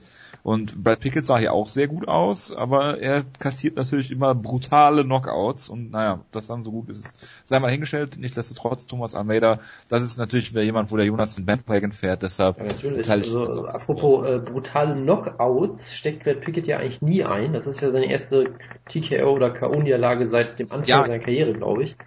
Er steckt ja, halt immer sehr viel ein, ja, aber ich sag mal so, äh, bisher hat das kaum jemand geschafft, ihn auszunocken. Das haben auch solche, selbst so Leute wie Eddie Wynland hat das nicht geschafft. Äh, ja gut, man muss ja sehen, was, ne? was äh, Brad Pickett in seiner Karriere alles kassiert klar, hat. Ich klar, glaube, wird Brad Pickett von jetzt auszunocken ist einfacher als vor fünf Jahren. Das ist vollkommen ohne Frage, klar. Und selbst für Diotoko hat er ihn nicht ausgenockt. Diotoko hat Brad Pickett ja sogar mal besiegt, aber natürlich klassisch per Armbar. Ähm, nee, aber also die erste Runde, es war halt auch wieder ein unfassbar unterhaltsamer Kampf. Äh, Almeida hat unfassbar kassiert in der ersten Runde, fand ich. Ich habe echt jederzeit damit gerechnet, dass er gleich umfällt und dann auch nicht mehr hochkommt. Äh, das ist ja. Hallo, er spielt bei Shoot to Box. Das fand ich ja das auch so toll, dass, dass äh, wieder dieser wieder, nackte Training hat sich ausgezahlt. Wieder dieser tolle Typ auf dem Apron stand, der jetzt halt Hey gerufen hat. Das war bei bei, ja, genau. bei, bei Invicta war das ja auch mehrmals so, bei äh, Tiburcio, was ja auch ganz toll ist, weil die irgendwie 1,30 Meter groß ist oder so gefühlt. Dann jetzt halt dieser, dieser Typ da, genau, das ist alles, ist immer wieder schön. Nee, aber ähm, wurde immer wieder hart getroffen, hat auch noch geblutet wie sonst was. Und das ist ja auch nichts Neues in dem Sinne. Er wurde ja auch in der, in, der, in der ersten Runde damals von, wie hieß der Typ, Tim Gorman oder so, so ein bisschen outstrike, der jetzt wirklich nicht als Striker bekannt ist überhaupt, weil Wicked kann ja wenigstens relativ gut striken. Ja, das auch nicht. Also Almeida braucht halt scheinbar wirklich so vier, fünf Minuten, bis er seinen Rhythmus findet und bis ihm mal klar wird, oh, ich stehe gerade im Käfig und sollte mal irgendwie äh, Defensive so ein bisschen machen. Äh, aber wenn der halt mal seinen Rhythmus gefunden hat, ist der unfassbar brutal. Also, wie gesagt, Josh Neer kann einpacken, das ist hier die wahre Muay Thai Machine, ich sag's immer wieder. Äh, ich fand ja auch großartig diesen, äh, diesen Elbow, mit dem er Pickett in der ersten Runde schon gedroppt hat. Einfach so ein kurzer Elbow unterlag Brad Pickett erstmal. Das war auch sehr schön, das war so ein bisschen untergegangen in der ersten Runde. Ja, und dann halt dieses wunderbare Josie Aldo-eske äh, Flying Switch Knee, er knockt ihn brutal aus. Also wirklich, Brad Pickett war ja in der Luft noch K.O., ist danach wieder aufgewacht, hat komplett die Kontrolle über seinen Körper verloren. Das war schon ein sehr, sehr heftiger K.O. Er ist, das ist, denke ich, kein großer Spoiler, er ist auf der Year-Endliste gelandet als einer der K.O.s des Jahres. Ähm, ich fand ihn noch ein Stückchen schöner als den von Jeremy Stevens, da kann man jetzt auch so diskutieren. Vielleicht war Stevens vielleicht sogar noch ein bisschen beeindruckender, weil er ihn dann ja quasi noch im Rückwärtslaufen damit ausgenockt hat, aber das war gibt sich beides. Das kann nur Es gibt sich beides nicht viel und äh, auf jeden Fall wunderbarer Kampf. Bei Almeida muss man halt gucken. Ich meine, wie gesagt, er ist erst 23, aber er muss auf jeden Fall an seiner Defensive arbeiten, weil so wird er, so wird er ein unterhaltsamer Top 10 Action Fighter und der immer tolle Kämpfer hat. So wird er, glaube ich, kein, kein Titelherausforderer. Aber wie gesagt, er ist ja noch unfassbar jung. Da kann noch sehr viel passieren. Jüngster Kämpfer auf der Karte war Ja, das, äh, und trotzdem, wie viele Kämpfe jetzt? 20 oder irgendwie sowas? 19, glaube ich. Von daher äh, läuft. Plus die ganzen äh, Shooterbox Sparring Sessions. Genau, das ist eigentlich äh, Nummer drei Kämpfe pro Woche ungefähr. Gut. Ja, Brad Pickett, die kleine Meerjungfrau, die Thomas Almeida ins tiefe Wasser verführt, aber Almeida hat dann seine inneren Kraken gefunden und sich daraus befreit.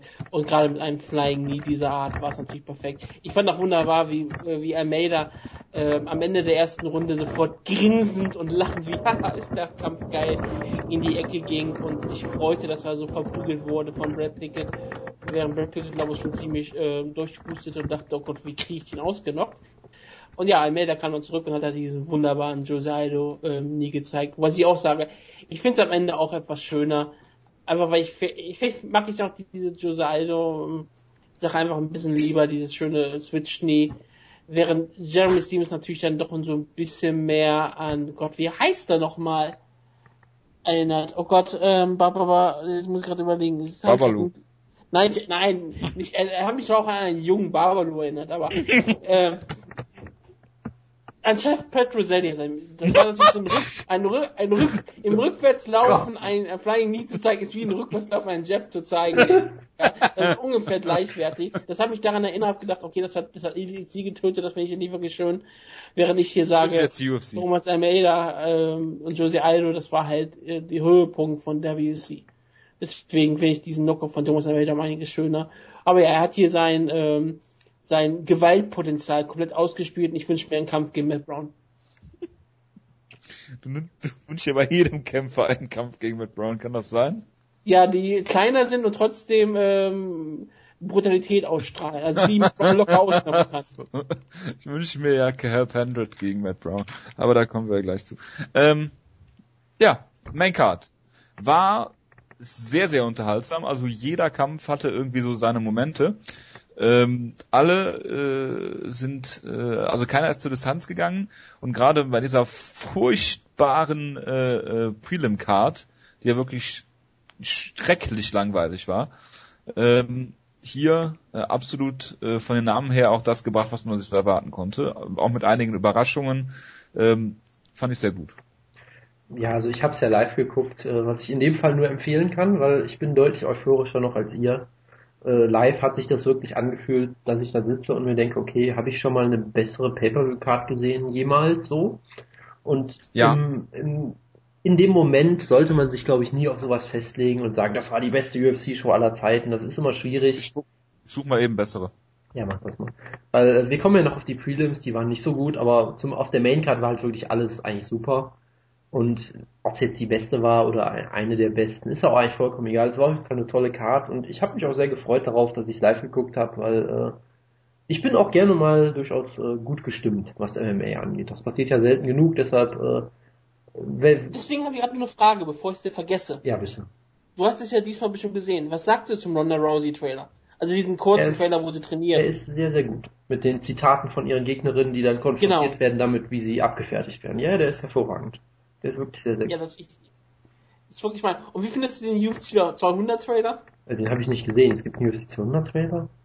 Ja. Habe ich nicht gesehen. Der nur davon ähm, gestückt ist, dass Joe Rogan schreibt, wie geil alles ist. Das ist der und dann Bruce Buffer sagt, this is a moment we all been waiting for.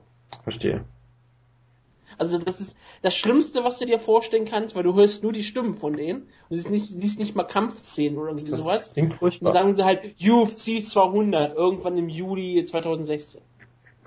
Ja, klingt. Äh, das Datum steht ja schon fest, ich weiß nicht wann das ist. Klingt nach einem Trailer, den ich äh, mir unbedingt jetzt sofort angucken werde auf YouTube, während, ja, während der Ausgabe noch. Es, es war so wie so ein Trailer wie aus einer anderen Zeit, während diese ganze neue Präsentation, die sie haben, dieses wirklich, ist, ist wirklich wunderbar. Aus, außer, dass ich natürlich, natürlich auf der Maincard sofort einen Fehler hatte. Da hatten sie ja die Hosen von Pickett und Almeida vertauscht. Tja. Worauf du alles achtest. Hatte Brad, ja, Pickett, dachte, also, hatte Brad Pickett denn wenigstens Vornamen auf seinem T-Shirt, weiß man das? Ja, hatte er. Das ist schon mal gut, das ist schon mal gut. Aber äh, ich fand auch zum Beispiel das Logo von Island sehr geil, was die bei Gananetz noch haben. Das ist eine Schneeflocke. Gut. Darf ich jetzt mal mein, mein äh, Fazit zu Ende machen, bitte? So, ja, ähm, gerne. Ach, du bist noch nicht fertig. Wie gesagt, in dieser, beim Live-Gucken, gerade bei so einer Show, ist man dann auch wirklich ziemlich euphorisch und das ist auch ein sehr schönes Gefühl, das würde ich jedem äh, gönnen, diese Euphorie. Deshalb würde ich weiterhin sagen, dass es eine der besten, auf jeden Fall die beste Show des Jahres ist. Eine der besten Shows, an die ich mich erinnern kann. Ich würde niemals sagen, dass es Nummer eins ist oder Nummer drei. Es ist vollkommen egal, sie war auf jeden Fall super. Und die UFC hat unfassbar hoch gepokert, finde ich, mit, weiterhin mit McGregor gegen Mendes, dass sie das wirklich so ansetzen und nicht gegen, was weiß ich, Nate Diaz und sie haben wirklich vollkommen auf jeder, in jeder, auf jeder Hinsicht gewonnen. Also besser hätte es eigentlich nicht laufen können. Ich glaube, McGregor ist jetzt noch ein deutlich größerer Star als zuvor und äh, es lief in diesem Fall perfekt. Meistens ist es ja so, wenn du so einen Kampf hast, wo klar ist, der eine muss eigentlich gewinnen, sonst verlieren wir, es gab ja diese Zahl, irgendwie 45 Millionen würde die UFC angeblich verlieren, wenn McGregor verli äh, hier verliert. Normalerweise sind die MMA-Götter dann immer sehr, sehr hart und bestrafen dich für sowas sofort. Hier hat perfekt alles geklappt und es war eine traumhafte Show. Ja, aber sie, sie sind immer nett zu den bösen Leuten. Wie Dana White und so. Verstehe. Am Ende gewinnt immer die Bank. Natürlich. Gut. Dann äh, machen wir weiter mit äh, den Prelims, äh, Wutke. Und da hast du Matt Brown gegen Middle, äh, Little Matt Brown gehabt und äh, Matt Brown hat es für sich entsche äh, entscheiden können. Nein, nein, nein, äh, ganz klar. Tim Means ist ein eigenständiger Mann. Tim Means ist ein wirklich mean, mean, mean man. Was ein großartiger Kämpfer hier eigentlich bewiesen hat gegen den absoluten Killer Matt Brown. Ich meine, wenn du Matt Brown so zusetzt, dann das, das musst du erstmal schaffen. Das hat eigentlich bisher noch niemand geschafft, Matt Brown so zu setzen. In der ganzen Karriere von Brown war er noch nie in so einer Bedrängnis gewesen. Und er kann trotzdem. Selbst gegen die, die Polish Pistola nicht? Ja, natürlich nicht. Die Kämpfe haben mir alle eigentlich, eigentlich gar nicht stattgefunden. Das ist völlig egal. Es hat vielleicht höchstens Robbie Lawler geschafft. Aber ich meine, Robbie Lawler ist der Champion und das, das ist ja auch völlig in Ordnung. Aber Tim Means mit diesen brutalen Elbows, mit diesen Schlägen, die er getroffen hat, ich hatte mir zeitweise ernsthaft Sorgen über Matt Brown gemacht. Ich habe erst gedacht, vielleicht ist Tim Means wirklich der neue Matt Brown. Aber zum Glück ist der neue Matt Brown immer noch der alte Matt Brown, der richtige Matt Brown, der originale Matt Brown. Und wir haben ja ein neues, neues Mitglied in der Kirche von Matt Brown, denn der Jonas möchte getauft werden. Ja, bitte, tunk mich unter. Ja, los. Komm. Ja, das reicht eigentlich. Ach so. Du musst jetzt Wasser über den Kopf verschütten einfach, und einfach sagen, Matt Brown, Matt, Matt Brown, Matt Brown. Ja, ich werde mir jetzt keine Kohle über den Kopf gießen, sorry. Das ist auch in Ordnung. Also ich, ich, ich bin einfach jemand, du musst einfach nur an Matt Brown denken, wenn du nachts schlafen gehst, dann ist alles in Ordnung. Dann bist du auch weiterhin in der Kirche, sonst ist Dann nichts träumst du weiter auch zu nicht erwarten. vom Aldi. Richtig.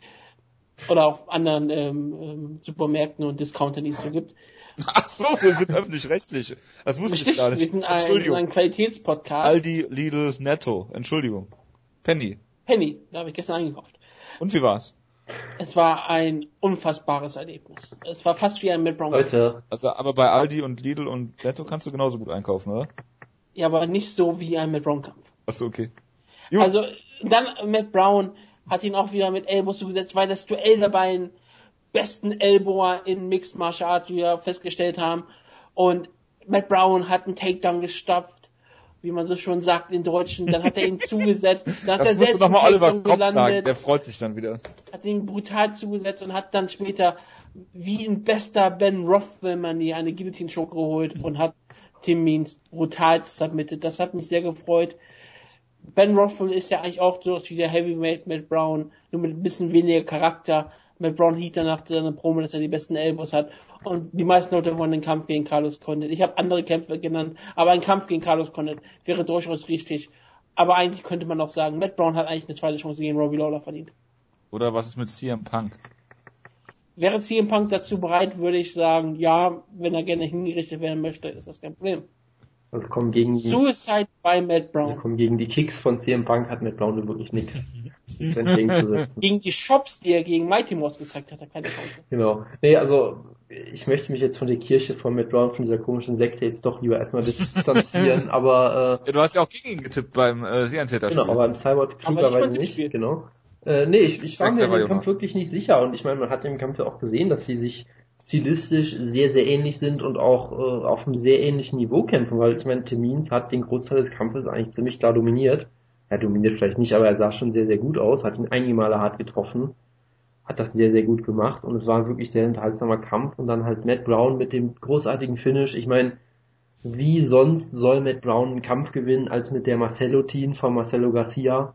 Gerade bei einer Card, wo in den Prelims in jedem zweiten Kampf irgendwie ständig Guillotines versucht werden, die nie klappen und Matt Brown, Bei wem hast du das denn auf Twitter gelesen? das äh, war von Luke Thomas, hat das glaube ich geschrieben mit der Ah, okay. Ich dachte Ähm, schon, das wäre von dir, aber Nein, ich habe keine originell, originellen Gedanken, das weißt du doch. Nee, deswegen. Ähm, Hätte ja auch was von U- UFC Krakau erwähnen können, von polnischen Guillotines, die ganze gepult wurden. Nein, ich, ich, ich habe das ja, ich habe ja versucht, das als, wie habe ich das genannt, das, das irische Fallbeil, weil das die ganzen irischen Kämpfer immer versucht haben und einfach es nie geklappt hat. Ähm, äh, der gute Herr Pendrit hat das auch sehr schön, da reden wir, äh, über den Kampf reden wir eh noch ausführlich. ah, absolut. Ähm, und es war wirklich traumhaft gemacht. Und ich meine, Matt Brown, ich halte, ich habe immer das Gefühl, wenn er den Mund aufmacht, kommt mit 90% die Wahrscheinlichkeit nur Mist raus. Und äh, ich weiß nicht, es wurde, glaube ich, von, von einigen Leuten jetzt gut, ich glaube von Jordan Green hat es gesagt, Matt Brown repräsentiert alles, was am MMA richtig ist und gleichzeitig alles, was am MMA falsch ist. Also er ist einfach die, das, der perfekte Repräsentant im Prinzip. Ja, Ähm, absolut, habe ich ja auch schon mal häufiger genau, erklärt. genau, genau. Also Jordan Green hat das Jordan Green, offenbar Freund der Sendung. von dir, von dir, von dir plagiiert, genau. Äh, hat extra Deutsch gelernt, damit er seine Gedanken nachvollziehen kann besser. Ähm, Ich sag dir mal so, wenn meine Matt Brown Aussagen Englisch, ich wäre ein Star auf Twitter. Ich dachte, Aber ich dachte von. die Alexander wäre Freund von Wutke. nee, das, das ist Wutke, das ist ein Doppelaccount. Ah, das ist Wutke. Achso. Weil wer, wer würde sonst über Matt fucking Beach reden im Jahr 2015? ja, natürlich. Also, ganz kurz. Hat nicht auch Pat Wyman irgendwas Positives über Matt Brown gesagt? Wenn Patrick Wyman Ja, irgendwas natürlich. über ein YouTube-Video von äh, Musashi gegen Rousey erwähnt, ja, dann sag mir bitte Bescheid. Werde ich tun. So, äh, ich, ich suche jetzt mal nebenbei auf Twitter danach. Das äh, kann man ja, Ja, bestimmt finden. Nee, also die, diese Elbows von Matt Brown, das ist ein absoluter Traum. Ich bin ja generell der weltgrößte Fan von Elbow Strikes und von daher der Stil von Matt Brown ist halt schon sehr, sehr unterhaltsam und ich werde ihn nie lieben, ich werde ihn nie sympathisch finden, aber als Kämpfer ist er natürlich einer der unterhaltsamsten Kämpfer, die man sich vorstellen Du kann. liebst ihn zu hassen. Ja, das kann man, das kann man vielleicht wirklich sogar so sagen. Und deshalb äh, war ich hier mit diesem Kampf sehr, sehr zufrieden und ich sag mal so, diese Card hat zu dem Zeitpunkt Matt Brown wirklich gebraucht, weil bis dahin war sie wirklich nicht gut. Und Jonas, Frage. Bitte. Ganz kurz. Ja. Ist er jetzt verdient in der UFC ein Top 5 Welterweight? Ich glaube nicht, dass er ein Top 5 Ist er ein Top 5 Welterweight? Ja, ist er. Ja, Ähm, zehn Plätze über Turk Seferdin. meine Texafin ist nicht auf 15, oder? Nein, der ist viel zu hoch. Also Terry Sefin würde ihn natürlich besiegen, das ist keine Frage, aber äh, ich sag mal so, So, du kannst, du kannst, ja bei dir, komm, geh doch weg, ey. Du kannst das Argument machen. Ich meine, Welterweight ist halt äh, sehr weit offen aktuell, was halt auch heißt, dass du wenig Leute hast, die sich wirklich etabliert haben. Ich meine, klar, du hast Lawler, Hendricks, McDonald, Woodley, äh, Condit von mir aus noch, an denen kommt Matt Brown auf jeden Fall nicht vorbei und danach wird's dann schon dünn in, in der Hinsicht mit, mit Leuten, die wirklich lange Siegesserien oder sowas hätten. Von daher äh, kann man das aktuell sicherlich so vertreten. Ich glaube nicht, dass er da lange bleiben wird, aber hey, aktuell hat er sich's äh, wohl verdient. Ich habe jetzt noch die Ranking noch nicht gemacht, weil ja offiziell morgen scheinbar noch eine, heute irgendwie noch eine Show stattfinden wird, die wir heute trotzdem reviewen werden. Äh, deswegen, Natürlich. deswegen werde ich erst die Ranking erst morgen machen. Aber für mich hat Matt Brown jetzt durchaus bewiesen, dass er an Rory McDonald vorbeigezogen ist und ist für mich die Nummer zwei im Welterweight. natürlich, natürlich. Tschüss. Eigentlich müsste ich ihn ja auch vor. Ja, aber was machst du denn, wenn Steven- gegen den hat er noch nicht gekämpft. Und Stephen Boy überholt Rory McDonald jetzt auch mit einem äh, überzeugenden Sieg gegen Jake Ellenberger. Das ist relativ unwahrscheinlich. Von 14 auf 3 dann zu springen, ja, auf, z- ja, auf 3 zu springen, wäre ein bisschen massiv. Ja gut, du kannst Rory McDonald natürlich auch runterranken auf 13 oder so. Nö, nö, das hat er nicht. Warrior verdient, verliert höchstens eine einzige. Und Matt Brown gewinnt eine Position. Das ist realistisch und nach dem heutigen Abend doch absolut richtig. Sehr gut. Ist Jonas noch da? Ja. Sehr gut. So, bevor wir dann zum äh, absoluten Highlight kommen, muss ich mir noch eben angucken, was der Jonas hier postet. Ja, wow. Und jetzt? Ja, ich habe gesucht, ob er dieses Video gepostet hat, hat er nicht gemacht. Das äh, war meine Recherchearbeit jetzt. ja, gut, freut mich. Ähm, ja, äh, Alex Garcia gegen Mike Swick habe ich ja noch ganz vergessen. Der Kampf war auch zum Vergessen. Er war totenlangweilig und Mike Swick ist wirklich äh, alles, aber nicht mehr quick. Äh, ich habe den Kampf offiziell komplett geguckt, kann aber nichts mehr dazu sagen, außer dass er schrecklich war und Mike Swick schrecklich aussah. Ja. Was sagst du zu Mike Swick gegen Cafe Penrith? Nichts. Ich bin, ich ich, bin, ich bin vollkommen, also ich sag mal so, ich sag mal so, in, Jetzt kommt's. ich, ich mache jetzt, ich werde jetzt sofort die Überleitung machen. In dem Kampf, in dem Kampf würde Mike Swick nämlich wirklich mal wieder quick aussehen, weil Cathal Penrith ist, glaube ich, der langsamste Kämpfer der UFC-Geschichte. Ähm, Sein Entrance, alter Schwede, der ist Big langsamer als der Undertaker. er wurde, glaube ich, ja auch mit, äh, wie war das, mit äh, tektonischen Platten verglichen von der Geschwindigkeit her. Das fand ich eigentlich sehr, sehr passend. Mit Unreal Also. Giant in WrestleMania 3. Ich finde ist noch langsamer, aber gut, das ist Heavyweight. Also, ich muss dem Wutke jetzt was vorlesen, weil gestern, ich habe mit dem äh, Jonas ein bisschen geschrieben, wir haben es extra nicht im ominösen Gruppenchat gemacht, damit du nicht gespoilert wirst. Oder generell irgendwas mitkriegst. Äh, Und zwar habe ich gesagt, ich äh, twitter nicht live, das macht der Jonas. Und ähm, bis auf den äh, Cahal Pandred Fight. Und dann habe ich äh, dem guten Andy Friedlander aufgrund unserer Historie, die mich mit äh, dir, Wutke, und Cahal Pandred zu Andy Friedlander gebracht hat, ähm, habe ich geschrieben an äh, Andy Friedlander, coming up next is Andy Friedlanders favorite Irish fighter Ed Pendred. Andy Friedlander hat darauf geschrieben, it's true, Ed Pendred is a legend. Just love his take one to give one style. Und wirklich innerhalb von drei Minuten oder so hat er geantwortet. Das war Ja, unfassbar. so drei Sekunden. ja. Das war Take one to get one. Äh, nee, take one to give one äh, Style. nirgendwo wird, wird dieser Stil besser demonstriert als in diesem Kampf, oder? Ich glaube, Andy Friedlander hasst Cahal Pendred genau wie wir ihn auch hassen. Ja, es ist ähm, ein sehr geiles Gimmick, was er auslebt. Ja, 4 und 1 jetzt, Cahal Pendred. Also zum Kampf kann auch ich hier nichts sagen, außer dass ein Punktrichter zwei Runden bei Cahal Pendred gesehen hat. Ich habe keine Ahnung wie. Ich habe diesen Kampf gesehen. Ich habe jetzt. Es ist noch nicht mal lange her, dass ich diesen Kampf gesehen habe. Es war vielleicht vor sieben Stunden oder so, ne? Also eher so vor acht Stunden. Aber ich habe kein bisschen Erinnerung an diesen Kampf gehabt, außer dass ich totgelangweilt war. Ich habe nur die eine Erinnerung an den Kampf. Also es war auch schon spät, es war ja drei Uhr diese Nacht und äh, ich war eh schon müde und habe mich dann immer noch so ein bisschen wach gehalten und dann dieser Kampf, das ist ein echter Killer, ja. Wenn du da durchkommst, dann hätte ich eigentlich auch noch zum Main Event gucken können, aber gut. Äh, was, was ich immer beeindruckend finde, ist, dass Cal Pendred unfassbar äh, groß ist fürs, fürs Welterweight und einfach nichts tut. Ich weiß nicht, wie, wie er das macht, aber er tut nichts. Nichts. Gar nichts. Es ist, ist beeindruckend. Es ist, er hat einen sehr, sehr markanten Stil, kann man sagen. Markant, ja. Ja. Er, ich meine, er könnte ja wirklich jetzt gegen CM Punk antreten. Er würde wahrscheinlich gewinnen. Das ist das Problem an der Sache. Das wäre interessant, ja. Das konnte man bringen. Einfacher Sieg für CM Punk. Oder äh, CM Punk gewinnt den Kampf eigentlich, aber die Punktrichter scoren dagegen. 30, 27 Absolut. Ja, sollen wir noch irgendwas zu Cahal Pendred sagen? Äh, ja, der Kampf war absolut furchtbar und äh, damit hat sich's, glaube ich, auch hoffentlich. Ich habe ihn übrigens den François Camon der äh, modernen Geschichte Ära genannt. Also bitte mit dem französischstämmigen Bomber kann er oh absolut Gott, was, Ich wollte es gerade sagen. nicht mithalten. Das ist äh, was für ein Majestätsbeleidigung. Elfmeter ohne Torwart, entschuldigt. Irischstämmige Langweiler. genau. Stimmt, der ist ja sogar in Boston geboren. Das heißt, er ist ja, genau, das passt aber, der, die irische, Er ist in Boston geboren und nach, mit vier Jahren Ja. nach Dublin dann der gezogen. irischstämmige Langweiler. Ja, und schon das ein Showtitel. So. Äh, Cody Garbrandt gegen äh, Henry ähm, Briones war auch ein sehr langweiliger Kampf. Jonas hat natürlich Cody Garbrandt bis zur Unendlichkeit gehypt, genau wie alle anderen Leute auch. Und äh, er hat nicht das gebracht, was man sich davon erwarten Ja, konnte. er hat gewonnen. Bitte. So. Es war sein, Ja. sein siebter Kampf oder Ja. sowas. Er hat Wow. zum ersten Mal per Decision gewonnen. Pendred war auch kurz davor zu gewinnen. Ja, du bist jetzt auch wieder extrem negativ. Ich halte ihn weiter. Ja, komm, das, das, was der an, das Cody Garbrandt an Vorschusslorbeeren von allen möglichen Leuten bekommt, ist absolut nicht gerechtfertigt, nicht zur jetzigen Zeit.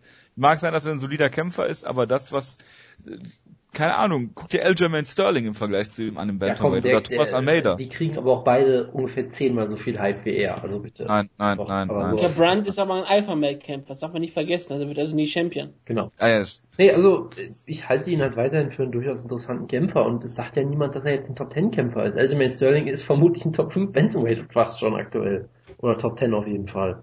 So, das ist nochmal eine ganz andere Kategorie, also bitte. Und äh, was, was natürlich auch... Sterling ist bei mir Nummer 5. Ja, sag ich doch. Ich meine, der hat Mizugaki besiegt. So, was, was willst du machen? Äh, und was man halt sagen muss, Cody Garbrandt, es wurde halt von allen erwartet, dass er den Gegner so locker wegklatscht. Das hat halt nicht geklappt. Er hat halt eine halbwegs hart umkämpfte Decision gewonnen, wo man gemerkt hat, er hat noch viel zu arbeiten an sich, weil er halt auch noch nicht so erfahren ist. Muss man halt abwarten. Es ist vielleicht auch für seine Entwicklung ein ganz guter Kampf, dass er mal merkt, dass er einfach Leute nicht wegklatschen kann, sondern dass er noch ein bisschen an sich arbeiten muss. Was man natürlich auch bei ihm immer erwähnen muss, er ist äh, jemand, der in der MMA-Landschaft noch sehr wichtig werden wird. Er ist ja ähm, Teil des zweitwichtigsten Power-Couples in der MMA-Geschichte. Hinter äh, Misha Tate und Brian Carey ist ja der, äh, der, der Lebenspartner von Paige Van Zandt. Von daher ist das nochmal ein Riesenbonus für ihn und er wird uns da sicherlich noch sehr, sehr lange beschäftigen mit. Dann ist sein Nickname aber sehr vielsagend. Ja, er liebt sie nicht, scheinbar, das ist tragisch. Es wurde ja auch viel spekuliert, ob er jetzt No Love heißt oder No Glove oder äh, ist alles, äh, ist alles sehr Ich, verwirrend. ich, ich, mein, ganz ehrlich, wie ist das möglich? Hast du mal seine Tattoos angesehen? Da- Wie ist was möglich? Ja, ich meine, wie kann Cody Garbrandt irgendwie eine Freundin haben mit solchen Tattoos? Oder irgendeine Person, die ihn mag? Das kann ich dir nicht beantworten, da musst du ihn schon selbst fragen. Das würde ich mich nicht trauen. Was denke ich mir? Er würde mich brutal vermöbeln. Ich stelle mir gerade vor, wie du beim UFC Media Day zu ihm gehst und sag mal, wie kann es eigentlich sein, dass überhaupt Leute dich mögen mit so einem Tattoo? Das ist eine sehr schöne Das Vorstellung. würde sehr gut in die MMA-Presselandschaft passen, so eine Frage. Aber auf jeden Fall. Ey, dann werde ich vielleicht ein riesengroßer Medienstar, das weißt du ganz genau. Ariel Halvani Deutschland. Ich finde es übrigens sehr schön, dass du jetzt schon zum zweiten Mal in dieser Ausgabe darüber fantasierst, was du für ein großer Star wärst. Du hast ja auch schon einen Twitter-Doppel-Account namens Ed Muki Alexander. Ach, je. Das wäre sehr schockierend. ganz groß, ganz großes Kino. Ja, Luis Molka hat Neil Siri besiegt und Cody Pfister hat Jostenis Sendenyo besiegt und das war beides nicht so wirklich spannend. Den, Jo Dennis. der der Smolka-Kampf, den fand ich eigentlich ganz gut.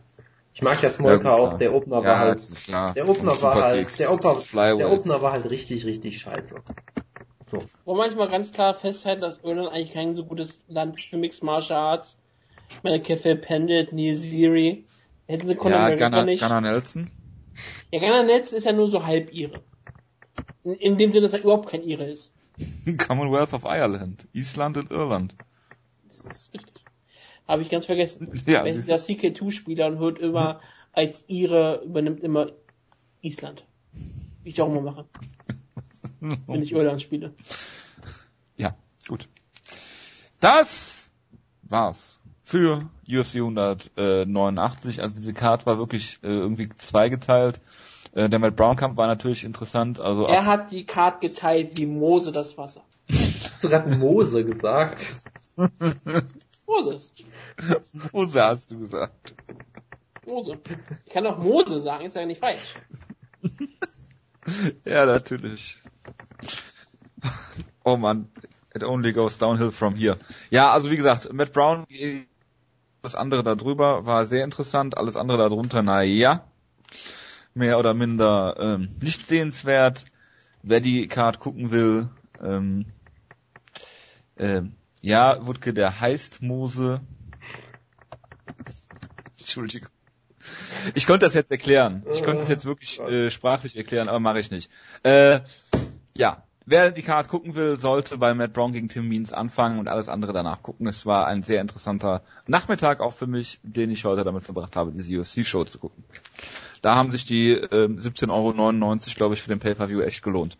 Gut, damit schließen wir UFC 189 und ähm, gehen weiter in die News-Ecke über, äh, über.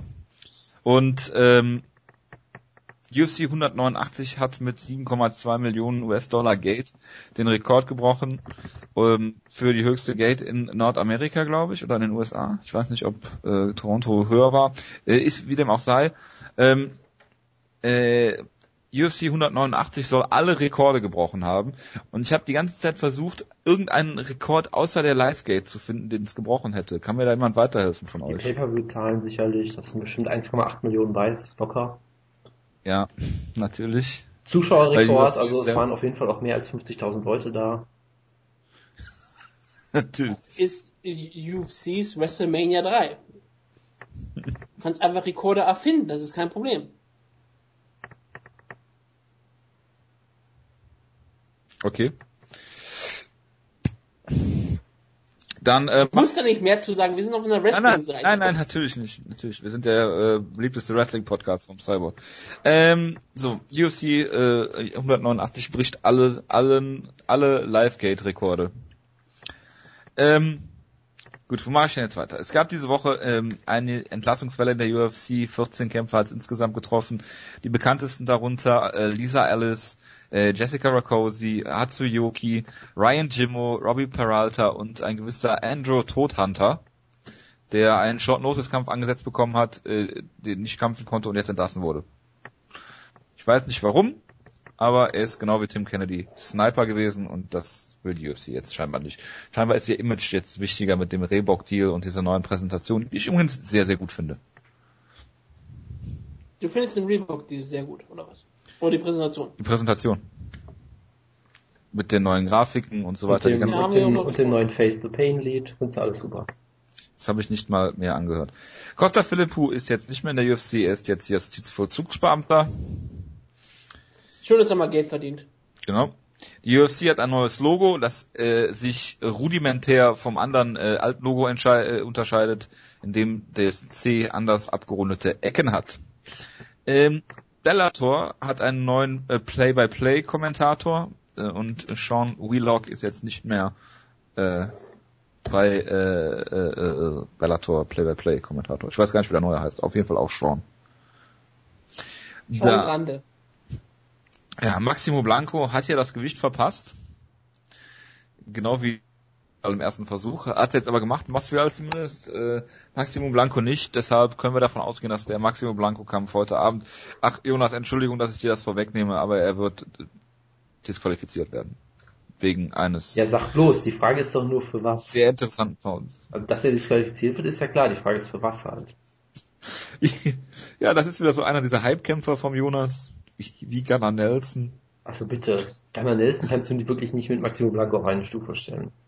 Wieso? Beide hast du gehypt. Das sind nochmal ganz andere, Okay, ganz, close. ganz andere Qualitäten. Also Nein. Sag, sag, mir, sag mir Bescheid, wenn Gunnar Nelson nach dem Kampf einen Flickflack macht, okay? Und das Gesicht zu verziehen, das wäre hervorragend. ähm, ich habe mal geschrieben, dass es häusliche Vorkommnisse bei Britney Palmer und Travis Brown lag, äh, gab.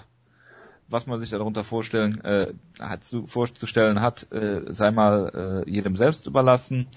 Äh, Giblert Melendez ist durch den Drogentest gefallen. Er hat dazu, glaube ich, irgendwie sowas gesagt wie, äh, ja, ich habe mal andere Supplements ausprobiert, das war ein Fehler. Also sein Statement war halt wieder, es war so ein, so ein wunderbares, überspezifisch, überspezifisches Dementi, wo er gesagt hat, nein, ich habe äh, mir nichts injiziert, also hat er dann, weiß ich nicht, was oral eingenommen oder so, keine Ahnung, also es, war halt so ein komisches Statement, was sich auf den ersten Blick so liest, als würde er die Verantwortung dafür übernehmen, auf den zweiten Blick dann aber irgendwie doch nicht, also alles so ein bisschen komisch, aber er hat halt die Suspendierung von der UFC akzeptiert, also von daher steht er zumindest so halb dazu scheinbar. Ja, er hat, er hat, so wie er sich geäußert hat, hat er sich halt so ein bisschen um eine genaue Aussage gewunden, aber im Prinzip dann halt zugegeben, dass er irgendwas eingenommen hat, was er nicht hätte einnehmen sollen. Punkt. Was ja schon mal, naja, es gibt schlimmere Au- Aussagen zu Dopingvergehen, sagen wir mal so. Aber, naja. Äh, Dana White hat sich natürlich geäußert wieder diese Woche und es ist, wir haben letzte Woche darüber geredet. Man denkt immer, Dana White äh, könnte, es könnt, kann nicht schlimmer werden und Dana White, er setzt immer noch einen drauf. Er hat gesagt, äh, Jose Aldo hätte ähm, erstmal, äh, letzte Woche haben wir schon das äh, Spiel gespielt, äh, Aussagen von Dana White in der Vergangenheit und was er jetzt selbst dazu sagt. Äh, Dana hat sich dazu geäußert und gesagt, dass ja niemand ähm, da, äh, dass, dass die, dass niemanden angeht, was die Kämpfer verdienen und so weiter, aber man das halt in äh, Nevada halt äh, aufgrund der Commission halt zugeben äh, oder oder bekannt geben muss, wie auch immer. Jetzt hat er gesagt, dass äh, Jose Aldo ähm, 4 Millionen Dollar verdient hätte für den Kampf. Und äh, Dana White hat gesagt, diese äh, X-Rays, also diese, diese Röntgenbilder, die man da sehen konnte, das waren alte Verletzungen und ähm, jetzt mittlerweile, das äh, hätte nur eine, eine äh, diese viel sagen umwobene Prellung gehabt, ähm, die von sämtlichen UFC-Ärzten oder was auch immer da diagnostiziert wurde. Ähm, und er eigentlich nur Schiss vor dem Cut hatte, äh, ähm, dass er den nicht schafft und dass das halt die Ausrede ist von Jose Aldo und der hat seinen Champion halt ziemlich unter den Bus geworfen und das ist natürlich sehr, sehr ärgerlich. Und es gibt dazu einen sehr schönen Artikel von äh, Mike Fagan, glaube ich, ist es. Ja, Ja. Bei, bei MMA Sucker. ja wobei, Ich weiß wobei der Artikel ja, glaube ich, sogar noch vor dem schlimmsten Teil war, also bevor er das mit der Rippe, glaube ich, gesagt hat. Also er hat den Artikel, glaube ich, ja schon am, wann war das denn? Am Donnerstag oder so, glaube ich, schon veröffentlicht, wo er dann halt gesagt hat, die schmeißen ihn unter den Bus und das Schlimmste kam ja danach erst, wo dann gesagt wurde, nee, der hat nichts an der Rippe, der hat uns im Prinzip betrogen, indem er, also es wurde ja im Prinzip unterstellt, dass er ihn einfach äh, MRI oder Röntgenaufnahmen von einer alten Verletzung einfach gezeigt hat und behauptet hat, die wäre aktuell oder sowas. Das äh, stand damals, glaube ich, zu dem Artikel noch gar nicht fest, was ja der Kann die sein. letzte Krönung aus der ganzen Sache ist eigentlich. Auf jeden Fall gibt es mehrere Ärzte, die er hier zitiert, die ganz klar sagen, das sind aktuelle Röntgenaufnahmen und das ist auf jeden Ja, Fall aber was eine wissen die denn schon? Faktor. Ja, ja, bla bla. Das waren die Neuigkeiten für diese Woche. Jetzt habe ich eine Frage. Habt ihr erstmal was dazu zu sagen, zu irgendwelchen dieser Neuigkeiten? Ich, ich, ich kann mich nicht mehr weiter auskotzen über Dana White. Tut mir leid. Nein, nein, generell über die Neuigkeiten, nicht nur über das. Nein, nein, bitte nicht. Okay. Äh, ich habe es auch nur der Vollständigkeit halber gesagt. Ich möchte, muss das jetzt hier nicht diskutiert haben. Ähm, die Frage, die ich mir jetzt stelle, ist, wir müssen einen Serientäterkampf machen. Na, na, wir haben erstmal ein Review zu machen, äh, Preview zu machen für dich. Wie gesagt, du musst gerade speziell eins machen, ne? ich? Ja. Was muss ich denn previewen? Du Jetzt- weißt nicht, was du Preview musst? Ich Dein, weiß, dein Schlagkraftlog. mein Schlagkraftlog. Viviano Fernandes kämpft am Wochenende. Oh Gott. ja. Können wir das bitte zurückstellen, bis ich mich informiert habe, gegen wen ihr kämpft? Toni Tauro aus Finnland. ja, es ist sehr nett, dass du mich daran Der, erinnerst. der, Protégé, Das das Auf- der, der Protégé von Tom Ninimeki, behaupte ich Tom. Ninimeki. okay, dann können wir es kurz fassen. Na gut, das können wir sowieso kurz fassen. Ach. Nein, aber wir gerne, du kannst dich ja erstmal informieren, wer das ist. Er Das- kämpft auf jeden Fall, das Team, aus dem Ton, Toni Tauro kämpft, ist die Ostfront. Team Ostfront. Skandinavische Ostfront. Also Eastfront, also Ostfront. Ja, Und East es heißt ist, Ost. es ist jeden Fall kein Team mit ähm, Toni Nimiki. Mimimeki. Aber ist doch egal. Der Ähm, scheint welche wirklich Serie, du hast, jetzt die Wahl? Möchtest du einen Turniercard als Serientäterkampf haben? Wir könnten, Oder eine Bisping Latest Kampf? könntest ja auch einen Zufallsgenerator mit 1 und 2 machen. Das finde ich langweilig. Ich finde, Jonas ähm, sollte die Schuld haben. Nein, Ich finde das besser, was Jojo vorgeschlagen hat. Ich möchte nicht die Schuld haben. Also ich bin eigentlich dafür, dass wir die Frank Mir gegen Todd Duffy Card machen, weil da bessere Kämpfe drauf sind. Okay, Wenn ich eins oder hier Ilya. Latifi gegen Hans Stringer sehe, dann muss ich, glaube ich, kotzen. Können wir bitte den Okay, ich Kampf mache machen? es in Random Generator 1 oder 2, dann muss ich so Stopp sagen. Stopp. 1. Ja! Das ist doch alles abgekartet hier. Ihr hättest ja Bisping gelernt sagen, wie habt ihr die Ja, ja. Aber du wolltest ja nicht, also gab es den Number Generator und der sagt hier 1. Gut, dann müssen wir jetzt nochmal 2, 4, 6, 8, 10, 12 Kämpfe. King Zwölf. Kevin Casey ist wieder zurück? Schau dir mal. Jetzt kann Jonas wieder Stopp sagen, damit er schuld ist. Stopp. 9. Ja. Igor Arroyo gegen Sean Strickland und das nehmen wir diesmal einfach mal an. Wir hatten das letzte Mal viel Glück gehabt. Äh, Sehr viel Glück, ja, ja. Ja, ja. Das war wirklich auch mal verdient gewesen. Ähm, guten Leuten kann was wieder fallen. Ich erinnere mich, dass Sean Strickland Das mal Luke Barnett ausgenockt hat in Berlin, Äh, als Luke Barnett gehypt war ohne No, er, hat den, er hat den No Pay Decision besiegt, aber äh, sonst. Stimmt, es war ja kein Knockout. Jetzt, wo du es sagst. Ich hatte immer im Kopf gehabt, dass er ihn ausgenockt hat. Ich, ich habe wirklich ich auch, Wunschdenken. Ich hab auch so ein Bild vor Augen, wie er ihn ausgenockt Wie am Aldi äh, steht an der Kasse und dann ausgenockt wird. Ich habe auch echt ein Bild vor Augen, wie er Luke Barnett ausnockt. Das ist echt schrecklich. Er hat Baba McDaniel mal besiegt.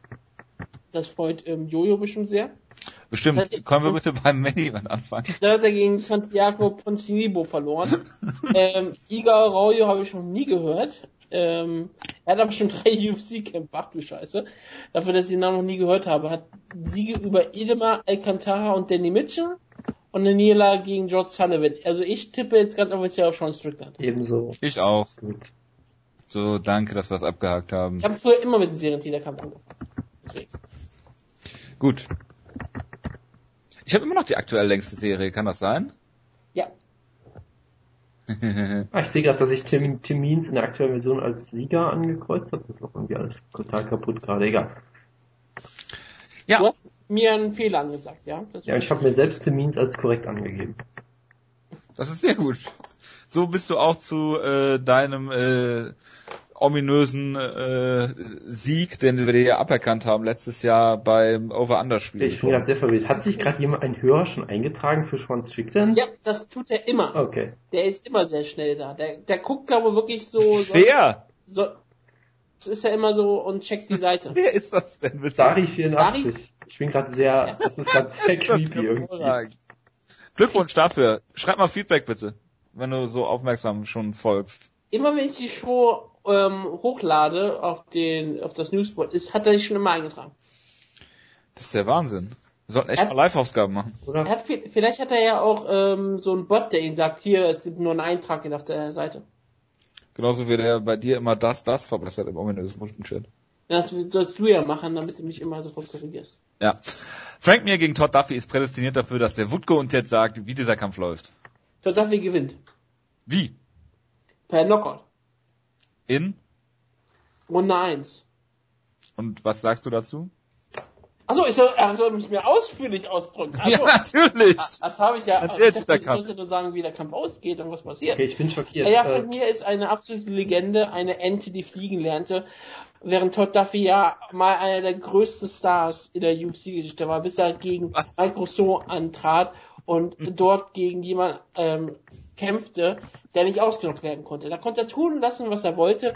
Ähm, Mike Rousseau ging einfach nicht zu Boden und dann hat ihn Mike Rousseau brutal mit, der, mit einem Haken zu Boden geschlagen und ihn dann ähm, eigentlich den Henderson S noch nachgesetzt. Das war schon ziemlich brutal. Da wollte Duffy mal kurz zu Michael Bisping. Jetzt, seitdem er äh, mal ganz kurz bei ähm, Dynamite gekämpft hat, also in Japan und in Indien, ist er zurück, hat Fries, ähm, brutalisiert, hat ähm, jetzt daran kämpft, hier eigentlich um einen Title Shot gegen Frank Mir. Er ist jetzt hier wieder zurück. Frank Mir ist wie gesagt eine Legende. Ich mag ihn sehr gerne. Er ist ein muskulöser Berg, aber Todd Duffy ist ein noch größerer muskulöser Berg.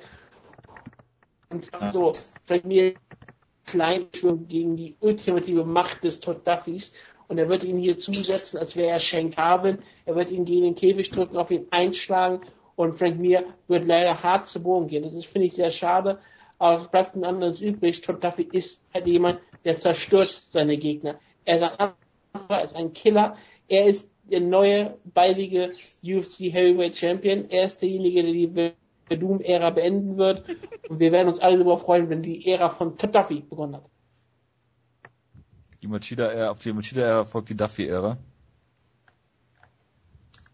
Jonas! Ja, sorry, ich muss mich da wieder von erholen. Ähm, ja, also ich war sehr ekstatisch nach dieser großartigen Show, die wir jetzt hatten. Jetzt kommt am, jetzt kommt heute Nacht schon so eine Show und jetzt kommt dann Frank Mir im Main Event. Da bin ich schon wieder schwer deprimiert, was äh, MMA angeht. Äh, ja, Todd Duffy wird ihn ausnocken und es wird irgendwie furchtbar hässlich und brutal werden und äh, ich habe keine Lust mehr, es anzugucken eigentlich. Also ich finde die Karte an sich eigentlich gar nicht so schlecht. Hm? Das muss ich jetzt mal ganz ehrlich sagen. Ich habe jetzt nur den Main Event gerade im Blick gehabt, ehrlich gesagt. Also wenn du hier siehst, äh, Thompson gegen Ferguson, Holly Holm gegen äh, Marion äh, Renault, Scott Jorgensen gegen Manny Gamburian, also das liest sich schon relativ gut, finde ich. Dann hast du noch äh, Jessica Andrade gegen Sarah Moraes und so weiter. Äh, ich denke, dass Frank Mir hier gewinnen wird. Ich äh, sag einfach mal den Außenseiter-Tipp. Frank Mir nimmt ihn zu Boden, weil Todd Duffy sich in der ersten Minute müde schlagen wird und Frank Mir Kinn beweisen wird, wird ihn zu Boden nehmen und an, ganz einfach mit einem Arm Triangle besiegen. Ist Frank Mir der Außenseiter? Äh, ich guck mal, weil Jonas gerade seine äh, diversen Wettanbieter nicht parat hat. Man hört ihn ja tippen, das ist sehr hervorragend. Ja, sagst du so einen Kampf. Jonas will dazu nicht sagen. Ich habe das schon längst gepreviewt, oder? Du hast gesagt, Du hast gefühlt, du hast gesagt, er knockt ihn schnell aus. Wir wollen aber mehr. Wir wollen deine Meinung Ja, hören. okay. Frank Mir wird beweisen, dass Enten doch fliegen können, weil äh, Todd Duffy ihn mit einem Power Slam äh, in die Luft werfen wird. Und dann wird er wieder auffangen und dann nochmal zu Boden slammen und dabei wird er Frank Mir äh, ausnocken. So, keine Ahnung, nein. City? Er, er wird halt, 1,46er Quote auf Todd Duffy übrigens. Was er war's? wird halt irgendeinen Schlag ran und Frank Mir wird dann komisch gucken und langsam zusammenbrechen.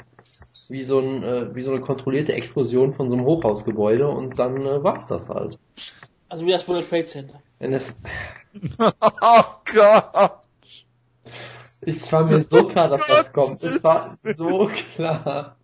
Josh Thompson käme auf der Karte, Entschuldigung. Ja, gut, Josh Thompson, äh, ja, das, äh, Ist auch ziemlich klare Außenseiter. Nein, die Quoten sind äh, 1,46 Todd Duffy und 2,50 äh, Frank Mir. damit ist Frank Mir ein kleinerer Außenseiter als Jake Ellenberger heute noch. Das ist auch irgendwie absurd, aber gut. Okay. ja, äh, Josh Thompson gegen äh, Tony Ferguson. Da ist Tony Ferguson ein ziemlich klarer Favorit. Da muss man auch mal abwarten, ob Tony Ferguson seine Leistung jetzt bestätigen kann. Äh, ich meine, Josh Thompson hat seit ewigen Zeiten, ich glaube seit einem Jahr nicht mehr gekämpft. Ich glaube seit seinem Kampf bei äh, Fox gegen äh, Bobby Green, wenn ich mich nicht irre, hat er nicht mehr gekämpft. Ja, genau. Und äh, Tony Ferguson ist jetzt auf einem ziemlichen äh, Run, wenn ich das richtig in Erinnerung habe. Er hat äh, jetzt in seinem letzten Kampf Gleison Tibau besiegt, davor äh, Trujillo, Castillo, äh, Kikuno und äh, Rio. Ähm, ja, hat bis auf äh, Castillo alle gestoppt und äh, ist ein sehr variabler äh, äh, Kämpfer, hat gutes Ringen, gute Submissions, äh, ja, gutes, relativ okayes, gutes Striking. Er hat durchaus Knockout-Power, also von daher wird das eine schwere Aufgabe für Josh Thompson und damit Josh Thompson alle nicht mögen aus äh, Gründen, die wir hier nicht mehr anführen, denke ich, dass Tony Ferguson hier auch den nächsten Schritt machen wird, in den Rankings noch ein bisschen klettern wird und auf jeden Fall jetzt mal dann auch wirklich einen Top Lightweight nach Josh Thompson kriegt. Wobei Josh Thompson natürlich auch ein sehr, sehr guter Kämpfer ist, war mal wahr. Also ich sag mal so, äh, für unser aller Wohl muss Josh Thompson verlieren, weil wenn der Typ gewinnt, und dann ein Mikrofon in die Hand kriegt, dann werden wir uns alle Yolo Romero zurückwünschen. Da wird eine unfassbare Promo cutten.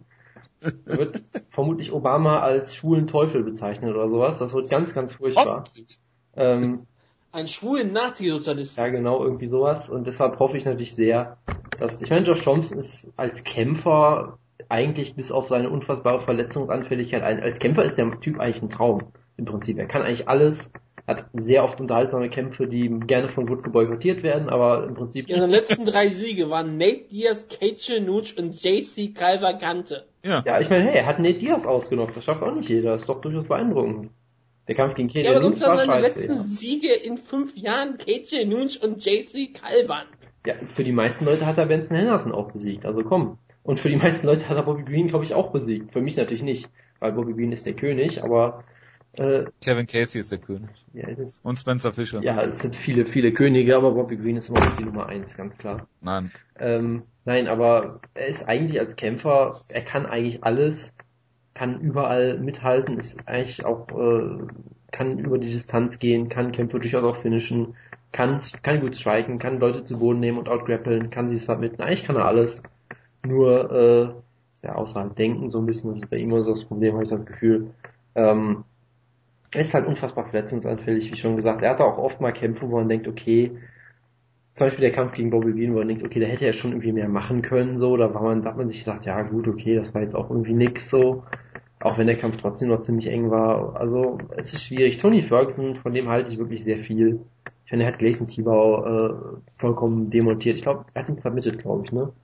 Äh, er hat ihn ja auf jeden Fall fast, ja. äh, genau, er hat ihn fast ausgenockt und dann submitted, so war es, glaube ich. Ähm, hat Abel Trujillo äh, submitted, da allein deswegen bin ich schon ein Riesenfan von, äh, von Tony Ferguson. Aber auch Tony Ferguson hat mal so Kämpfe. Ich meine, er hatte gegen Danny Castillo so eine sehr merkwürdige Split Decision, wo man sagt, da muss er eigentlich auch mehr draus äh, machen. Im Prinzip hat gegen Michael Johnson mal verloren, auch keine Schande, der ist auch ein Top Ten Kämpfer. Hat ich auch von Abel Trujillo ziemlich verprügelt erst in, im Kampf? Weiß ich ehrlich gesagt nicht mehr. Kann, kann sein, ich weiß es wirklich nicht mehr bin mir ziemlich sicher. Also auch da, äh, es sind beides so Leute, wo man sagt, die haben unfassbar viel Potenzial, sie können es oft nicht so ganz abrufen. Letztendlich würde ich hier halt auch zum einen aus Sympathiegründen, zum anderen, weil ich die Postfight-Promo verhindern möchte, äh, auf jeden Fall auf Tony Ferguson tippen. Aber ich glaube auch, dass er mittlerweile auf jeden Fall auf dem aufsteigenden Ast ist und äh, der äh, Herr Thompson eher auf dem absteigenden Ast. Deshalb glaube ich, dass Tony Ferguson hier eine Decision gewinnt. Weil Josh Thompson finishen ist durchaus schwierig, deshalb glaube ich, er wird äh, eine relativ, relativ engen, unterhaltsamen Kampf per Decision gewinnen. Letzte Woche haben wir ja geklärt, was El Kakui bedeutet. Das ist der Boogeyman und he's coming to get ya. Und das wird er hier auch beweisen. Er ist wirklich auf den aufsteigenden Ast. Ein wirklich tolles Talent. Jemand, den man auch wirklich lange Zeit nicht so ernst genommen. Ich meine, ist ein Ultimate Fighter Sieger, Ultimate Fighter 13, was ist glaube ich auch schon Jahrzehnte her Das gefühlt. ist die Nordin Astri Staffel gewesen, glaube ich. Das ist die Nordin Astri Staffel gewesen.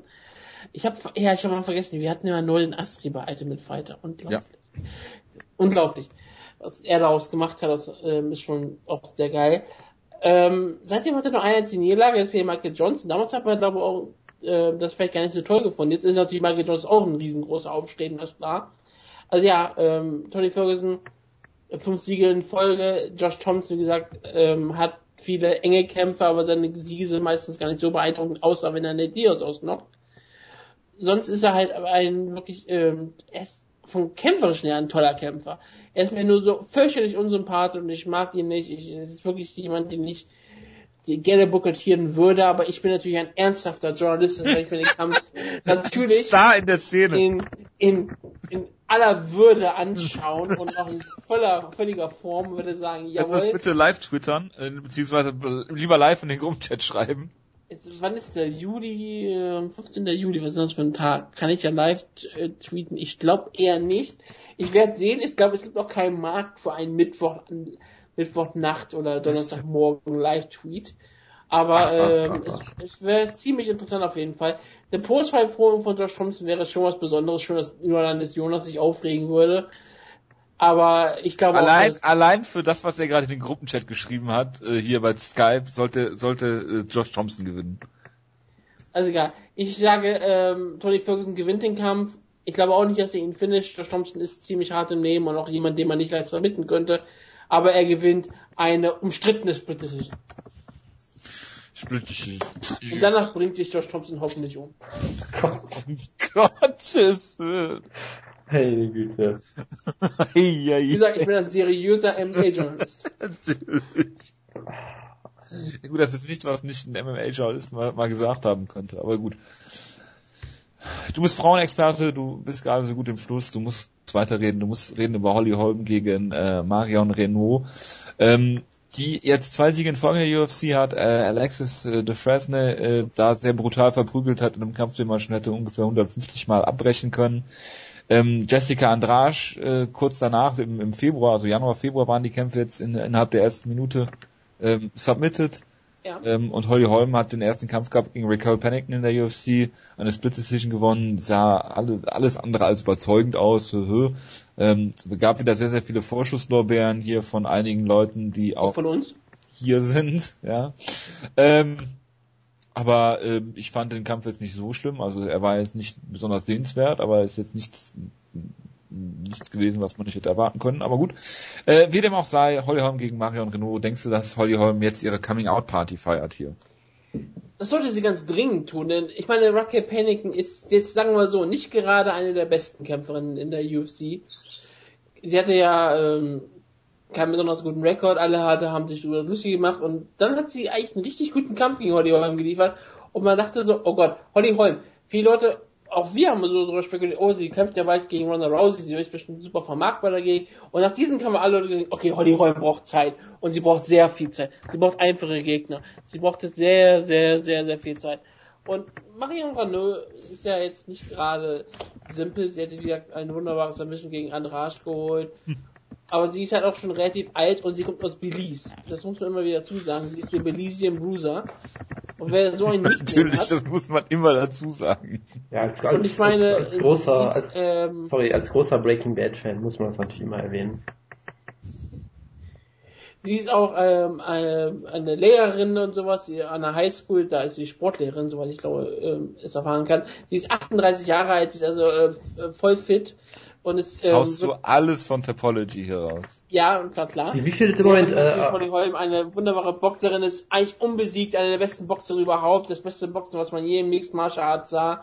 Und ähm, das haben wir ja alles darüber gesprochen, dass ihr Boxen perfekt ist und dass sie äh, alle Leute ausnocken kann. Das hat sie im Boxen ja auch immer gemacht. Das ähm, sind alles Fakten, die alle echt sind. so, Und das werden wir hier auch wieder sehen. Sie wird sich hier ähm, klar beweisen und sie wird ähm, Marion Renault mit ihren Weltklasse ähm, Kickboxen und Boxen hier auseinandernehmen. Und wir sagen ganz klar, Holly Holm wird in der zweiten Runde per Knockout gewinnen und danach einen Kampf gegen Ronda Rousey fordern. auf welchem Platz ist die Gegnerin denn gerankt, was die äh, Belize MMA Rankings angeht bei Topology?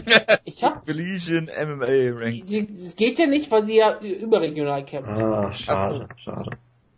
Gibt's die denn generell? Das kann ich dir jetzt gerade nicht sagen. Ich kann gleich auf jeden Fall nachgucken. Das äh, bestehe ich aber drauf. das Jonas. werde ich dann auch tun. Ja, ähm, was- was- Würdest ich kann noch mal kurz nachgucken, mal was kurz sie bei mir auf Nummer 11 Er gerankt. kommentiert gerade wie immer sein Handeln. Sie ist bei mir auf jeden Fall auf Nummer 11 gerankt. Von was? Bei meinem Wut Ach gerankt. so, ach so. 15, was- So, ich dachte auf deiner Beliefsliste, die du gemacht hast. Es geht auch um die Damit ist die vor Holly Holm gerankt nebenbei. Ja, Ja, gut. mich. Hat ja auch zwei Kämpfe, von daher ist es nicht, äh, nicht außergewöhnlich. Jonas, würdest du mir zustimmen, wenn ich dir sage, man sollte äh, UFC-Neuankömmlinge immer erst nach dem zweiten Kampf beurteilen? Frühestens. Kommt drauf an. Also ich meine, wenn du, wenn du so ein furioses Debüt hinlegst, wie zum Beispiel Tom Ninimeki damals, kann man dich, kann man dich auch nach dem ersten Kampf schon sehr gut beurteilen, ja. Oder Ja, Amerikani jetzt- mal realistisch gesehen. Ja, also natürlich ist es ein bisschen schwierig. Man sollte Holly Holm nach dem Debüt, was jetzt nicht optimal lief, natürlich auf gar keinen Fall abschreiben. So einen Bus werfen, wie du das immer gerne machst?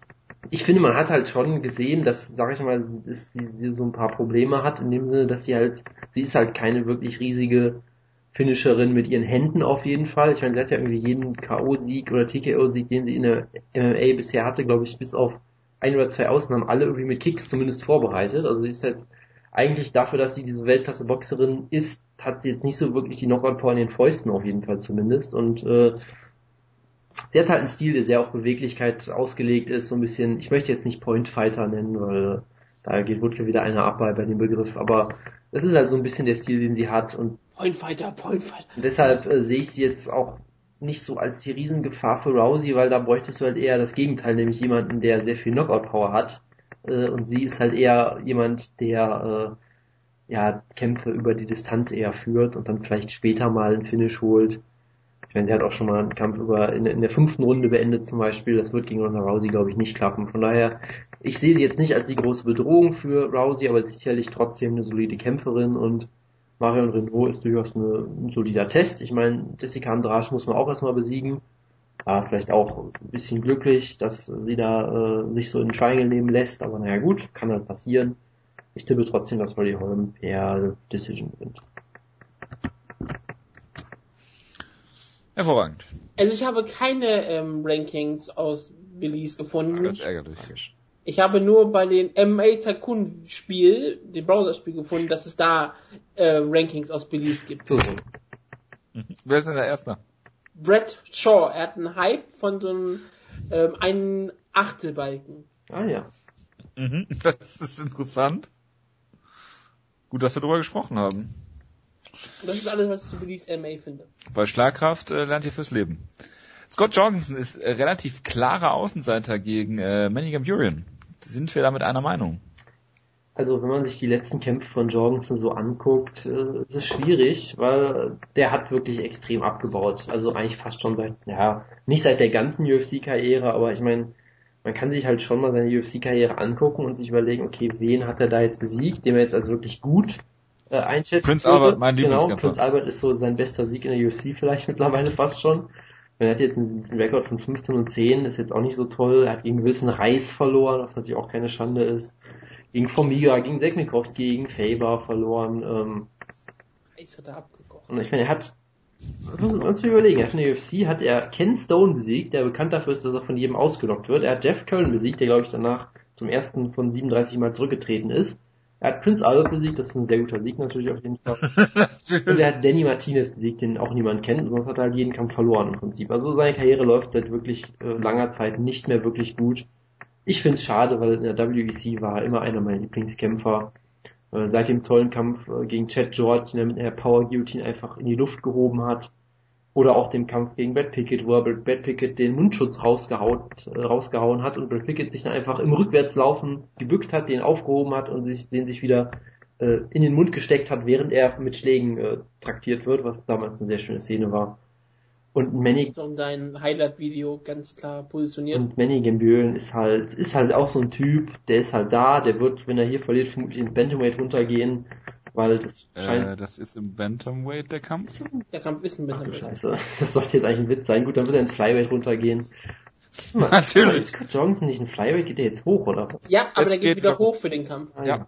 Ist alles, alles sehr verwirrend, okay. Und wir haben ja gesehen mit Brad Pickett, das kann ähm, sehr gut aussehen. Ja, also ich sag mal, Ma- Manny Gebühren ist halt auch so jemand, der ist solide, er hat seinen Judo-Hintergrund, er kann ein bisschen grappeln, er kann ein bisschen er kann wilde Schwinger zeigen, hat gegen Mike Brown damals gereicht für einen Top 5 Sieg, wo er auf einmal einen Title Shot gekriegt hat, was im Nachhinein auch absurd ist. Äh, und seitdem hat er auch, sag ich mal, sehr durchwachsene Resultate im Prinzip. Hey, absurd war das eigentlich nicht. Ich meine, er hat Länder kassiert damals besiegt, das war damals ein wichtiger Sieg. Ja, ja, klar, klar. Muss man ganz klar sagen. Er hat Mike Brown, den ehemaligen Chef, brutal ausgenockt. Dann kriegt's einen Title Shot. Das ist ja völlig verliert. Ich, ich, ich fand das auch damals völlig zurecht. Ich war ja auch mal ein großer Manny Gambirian Fan, als er halt in aus Ultimate Fighter kam, weil ich dachte, für mich hat er gegen Nick Diaz den Kampf bis zu einer Verletzung gewonnen. Ja, absolut. Und er sah ziemlich gut aus und dann dachte ich so, ah, er kommt in die UFC rein und dann hat er ein paar Probleme bekommen und dann kam in die Derbys und ich war so glücklich, weil ich dachte, da passt, passt dieser Manny Gabriel richtig hin, sah da richtig geil aus, hat Lena Cassier, wie gesagt, besiegt, Mike Brown ausgenockt und dann kämpft er gegen Jose Aldo und ich habe so ein bisschen gedacht, vielleicht kann er ja sogar Jose Aldo besiegen. Weil, weil damals war ja Aldo noch nicht dieses, dieser Mythos, es war ja halt immer noch nur ein Brasilianer, ne? Und naja, Aldo hat sich gesagt, nee, Armenier mag ich nicht, hat ihn ausgenockt. Natürlich. Wutke, er ist ein kleiner Mann, er ist äh, sehr muskulös. Er hat mal gegen Dennis Siever gekämpft. Ja. Er hat einen Judo-Hintergrund, willst du ihn gegen Matt Brown sehen? Ich glaube nicht. Ich glaube, das ist kein, äh, Manny Gabirian ist eigentlich kein richtiger, brutaler Kämpfer. Er hat zwar ein paar gute Knockouts gehabt, aber er ist kein wirklicher Violence-Fighter. Okay. Gut, dass wir darüber geredet haben. Ähm, Sollen wir was dazu sagen? Ein Sieg über George Santiago. Wie geht der Kampf aus? Was? Was ist los? Manny Gambiri hat einen Sieg über George Santiago. George George, ja. Okay. Den, ähm, der jetzt gegen Jared Harris gekämpft hat und gegen Gunnar Nelson. Ja, ich weiß, ich weiß, das ist 2003, geil. Ja, voran, K.O. Ja, absolut Violence weiter, 21 Sekunden ausgenommen. Ja, was, äh, was tippen wir jetzt? Äh, ich muss, kampfmäßig? Ich muss natürlich auf Jorgensen tippen, weil es halt einer meiner ehemaligen Favoriten und ich mag ihn immer noch gerne. Aber es wird schwierig, glaube ich. Deswegen tippe ich nämlich auf Manny Gamurian, der hier eine Decision in einem langweiligen Kampf gewinnt, glaube ich. Ich glaube, er nimmt ihn immer wieder zu Boden, kann ihn da nicht so wirklich halten und gewinnt den Kampf durch Point Fighting. Wutke. Ich muss einen Tipp abgeben. Ähm, ja, ich tippe auf eine Split Decision Sieg von Manny Gambirian, der dann übertont wird, weil er durch den Steroidtest wird. durch den Steroidtest, okay, verstehe. Ja, dann haben wir noch Matt Dwyer auf der Karte, der ähm, einen brutalen Superman-Punch K.O. gefeiert hat. In einem, ich glaube, es war sogar ein Serientäterkampf. Das war gegen Patolino, den ich sehr gehypt habe damals. Und dann wurde er mit Superman-Punch ausgenockt, das war sehr schön damals. so viel zu deinen Hype-Geschichten. Genau. Dann haben wir Sam Cecilia gegen Yaotin äh, Mesa noch auf der Karte. Ich, ich muss sagen, ich finde das bei Sherlock viel schöner. Laut Sherlock kämpft er gegen Unknown Fighter und da hätte ich natürlich sofort auf TBA getippt. Sam Cecilia wird hier brutal äh, per unbekannter Methode besiegt in äh, Runde Fragezeichen Minute X. Man merkt, dass du Schlafentzug hast. Dankeschön, Dankeschön. Äh, muss man über Jessica Andrasch gegen äh, Sarah äh, Moras reden, Wutke? Ich muss darüber reden. Muss man das? Das ist eine Frage. Ähm, nicht wirklich. Moras ist bei mir gerankt, einfach aus Prinzip, weil ich jemanden ranken musste. Die hat äh, Dufresne besiegt, ähm, ist 4 und 1, hat eine äh, Niederlage gegen, ähm, gegen Rocky Pennington gehabt, hat auch mal Juliane äh, Pena gestoppt, aber äh, Adras ist eigentlich eine ziemlich solide Kämpferin, ich erwarte eigentlich, dass sie gewinnt. Gut, dann äh, Hani Yaya ist noch auf der Karte, unser Serientäterkampf ist noch dabei. Dann haben wir King Kevin Casey, der seine Sperre abgesessen hat und gegen Ildemar Alcantara kämpft und Andrew Craig kämpft gegen den Bellator Neuankömmling äh, Lyman Good. Ah, Lyman Good.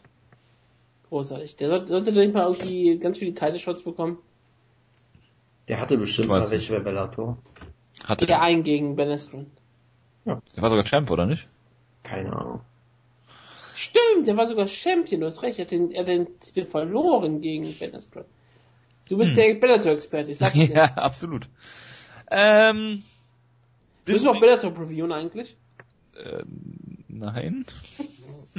es gibt eine Show mit Paul Daly. oh Gott. ja, müssen wir rüber. Der Main Event ist Douglas Lima gegen Andrei Koroschkov. Ja, müssen wir, Groschkov. reden wir zwei Minuten gleich drüber. Ja, erstmal machen wir Fight Night, Bisping gegen Latis. Hier steht natürlich noch keine äh, keine äh, genaue Aufzählung der Kämpfe, äh, was Prelims und was ich? Maincard ist. Haben wir aber, glaube ich, geschickt bekommen in unserem Posteingang, oder? Ich guck mal. Das kann sein. Ich guck mal. Guck mal nach. Äh, hier ist ja auch egal. Wir reden ja eh nur über Kämpfe und nicht über, wo sie stattfinden. Äh, Michael Bisping gegen Talis Latis, da tippe ich auf einen äh, Standard äh, 101 Michael Bisping Kampf. ich, ich, sorry, ich habe jetzt die PR-Nachricht von der UFC gekriegt. Das fängt natürlich, die, die Nachricht fängt ja natürlich mit dem wichtigsten Kampf an, nämlich Daniel Omelianchuk gegen Chris de la Rocha im Heavyweight. Ich finde, wir sollten das auf jeden Fall in der Reihenfolge auch durchgehen. Nein, Ich, ich schicke dir das mal gerade. ich bitte darum. Daniel Omelaischuk. Wutgedanken. Äh. Ähm, ja, äh, was ich sagen wollte. überlegt, ihn mal, nicht mal überlegt, ihn im Team Schlagkraft einzuwählen? Das kann durchaus sein. Gut. Und haben uns dann für konstruktives Michael Bisping gegen Thales Latis wird ein äh, 101 Michael Bisping Kampf. Er wird im Stehen geführt werden. Michael Bisping äh, wird das technisch bessere Striking haben und Thales Latis vor sich hertreiben äh, und eine Decision gewinnen. Ich tippe natürlich, dass äh, K1 Latest ihn hier ganz klar ausnocken wird und danach eine Promo über das Multiversum. Ach nee, das war Meteorovic. Nee, ähm, ja, ich weiß nicht. Also es ist halt ein solider Kampf irgendwie. Ziemlich gut sogar eigentlich, aber interessiert mich halt irgendwie null. Das ist so ein bisschen mein Problem irgendwie. Ich weiß auch gar nicht warum. Irgendwie reizt mich Michael Bisping nicht mehr so wirklich. Ich weiß auch nicht warum. Weil die Kämpfe sind ja eigentlich immer solide und er verkauft sie auch ganz gut, aber ich meine, Latest hat durchaus eine sehr gute Entwicklung mit, äh, mit sich äh, durchgemacht, hat äh, durchaus auch einige Sich durchgemacht. äh, mit sich durchgemacht nach dem schlimmen Kampf gegen Ernst Silva damals, hat dann sogar gegen Matt Horwich mal verloren, hat das äh, sich revanchiert dafür, hat jetzt hat er jetzt vier Siege in der UFC oder irgendwie? Ich glaube, der hat so eine richtig ordentliche Siegesserie fürs Middleweight sogar. Und hier ist halt die Frage, also Michael Bisping zu Boden nehmen ist immer schwierig. Ich meine, Tim Kennedy hat's gemacht, der ist aber auch wirklich ein richtig guter Ringer und Grappler mittlerweile geworden. Ich weiß nicht, ob ich äh, Latest da so gut ansehe und im Stand hat Latest sich auf jeden Fall verbessert, aber Bisping wird da sicherlich immer noch eine Stufe drüber sein. Gerade wenn es in die späteren Runden geht, halte ich da immer noch Bispings Cardio für ziemlich gut. Und deshalb würde ich auch auf Bisping Decision tippen. Ja, ich, ich weiß es einfach nicht. Ich bin auch immer so, genau wie du. Ich, Michael Bisping ist jemand, dem ich einfach nicht mehr so ernst nehme, obwohl das, ich weiß nicht wirklich warum.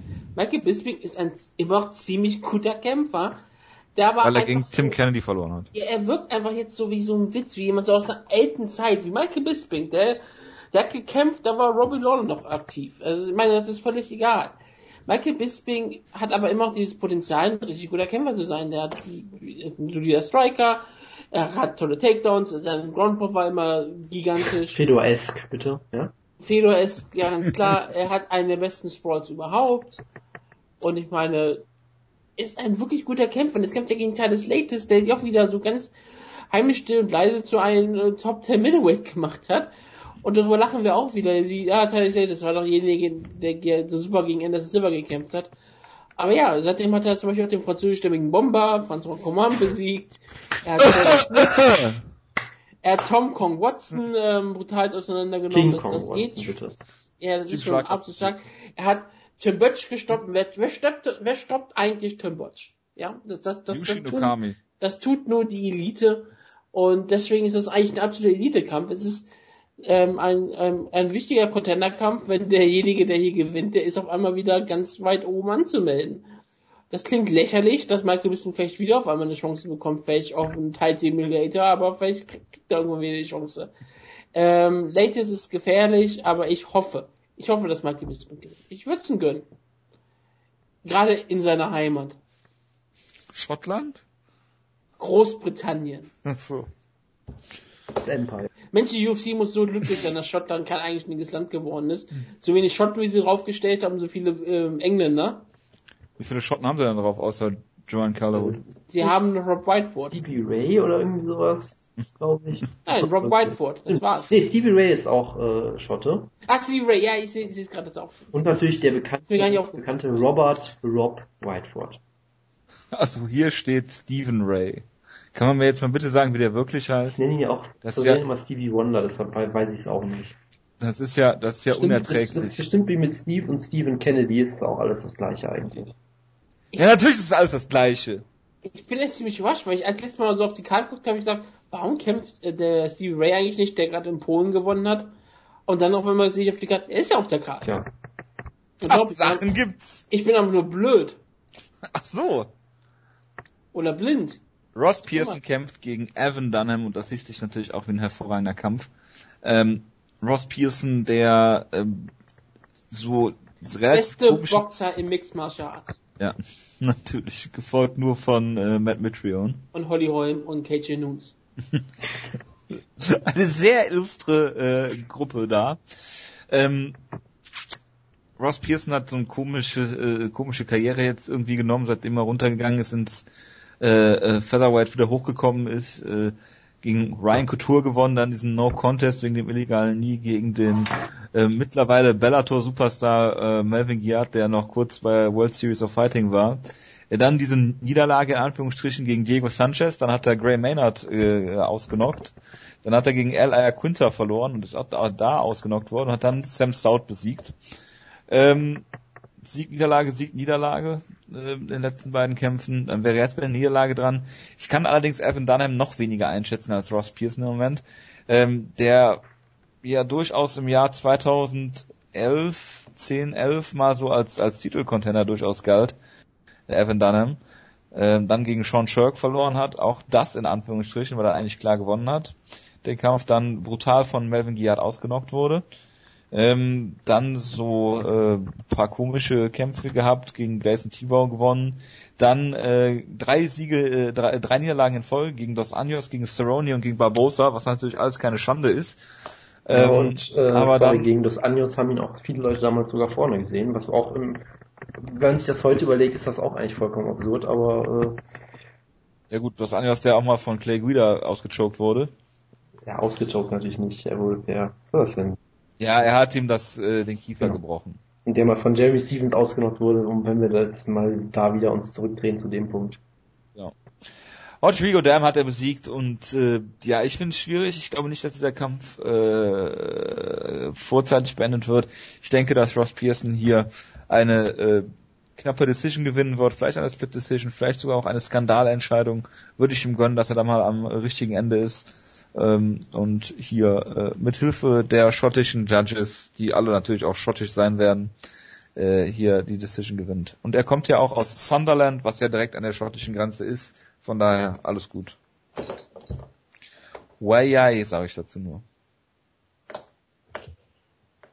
Ja, ähm, es ist relativ schwierig zu sagen. Ihr habt schon über den Kampf gesprochen, deswegen sage ich einfach nur einen Fakt. Evan Dunham trainiert mit Robert Drysdale, Ross Pearson trainiert mit Dominic Cruz. Ross Pearson gewinnt. Okay, Jonas.